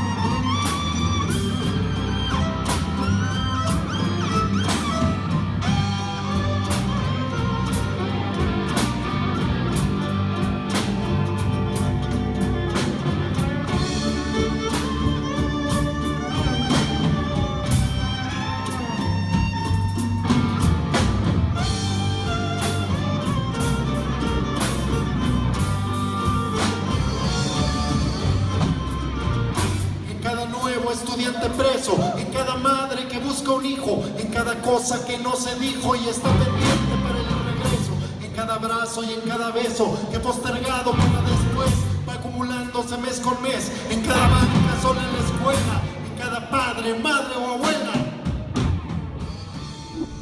Primer movimiento. Hacemos comunidad en la sana distancia. Libertad. Seguridad. Salud. Identidad. Alimentación. Libre desarrollo de la personalidad. Educación. Pensar nuestros derechos humanos. Damos la bienvenida en esta mañana a Jacobo Dayan, director del Centro Cultural Universitario Tlatelolco. Eh, llevamos ya pues prácticamente las dos horas anteriores, esta hora y la anterior, hablando de la cuestión de militarización, sí o no, que también es un debate en la sociedad y nos propone Jacobo Dayan hablar de ellos. Militarización eh, de la seguridad. ¿Cómo te encuentras? Buenos días, Jacobo Dayan. Esperemos que bien después del susto de ayer, eh, desde esta madrugada. bienvenido, bienvenido. ¿Cómo estás? Muchas gracias, Berenice, Miguel Ángel, ¿cómo están? Muy bien, muy bien, Jacobo, aquí escuchándote.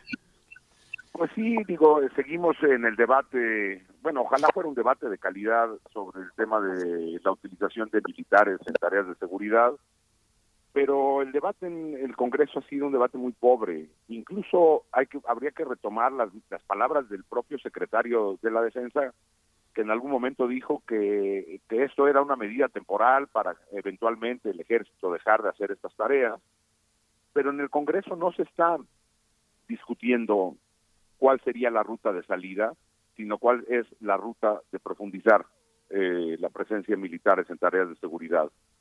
Y pues para eso habría que regresarnos a mil, al 2019, que es cuando se votó lo que se está ahora discutiendo de nuevo, ese quinto transitorio eh, que faculta al ejército a hacer tareas de seguridad pública y, lo, y el mismo transitorio lo dice en lo que se, eh, fortalecen las policías civiles. Había que recordar que desde 2019 la Guardia, bueno, en 2019 la Guardia Nacional fue concebida como un cuerpo civil, cosa que desapareció con la reforma reciente en que se pasó eh, la Guardia Nacional de la Secretaría de Seguridad Pública a la Sedena, pero bueno, estaba concebida como un cuerpo civil y el mismo transitorio contemplaba que se daba un plazo de cinco años, algo razonable, para ir fortaleciendo tanto la Guardia Nacional Civil en aquel entonces, las policías estatales y las policías, municipales, para que eventualmente en el 2024 el ejército pudiera retirarse de estas tareas. En, del 19 para acá, es decir, en casi cuatro años, eh, pues no se hizo nada, absolutamente nada para fortalecer eh, las policías estatales y municipales, se retiraron los recursos asignados para esas, esas tareas y la Guardia Nacional pues jamás fue concebida, o sea, aunque legalmente fue concebida como un cuerpo civil, desde un inicio sabemos que está conformada por eh, miembros de la Secretaría de la Defensa y, y pues nunca nunca alcanzó el carácter de civil. Ahora se pretende ampliar el plazo hasta el 2028, evidentemente porque no se hizo absolutamente nada del 19 a la fecha. La pregunta es, ¿cómo se va a garantizar que en el 28 sí pudiera haber ese retiro, suponiendo que esta reforma avance? Si se sigue sin hacer nada, pues esta discusión la vamos a volver a tener en el 2026 o en el 2027 para ampliar eh, las facultades del ejército pues hasta el 2030 y no sé cuánto.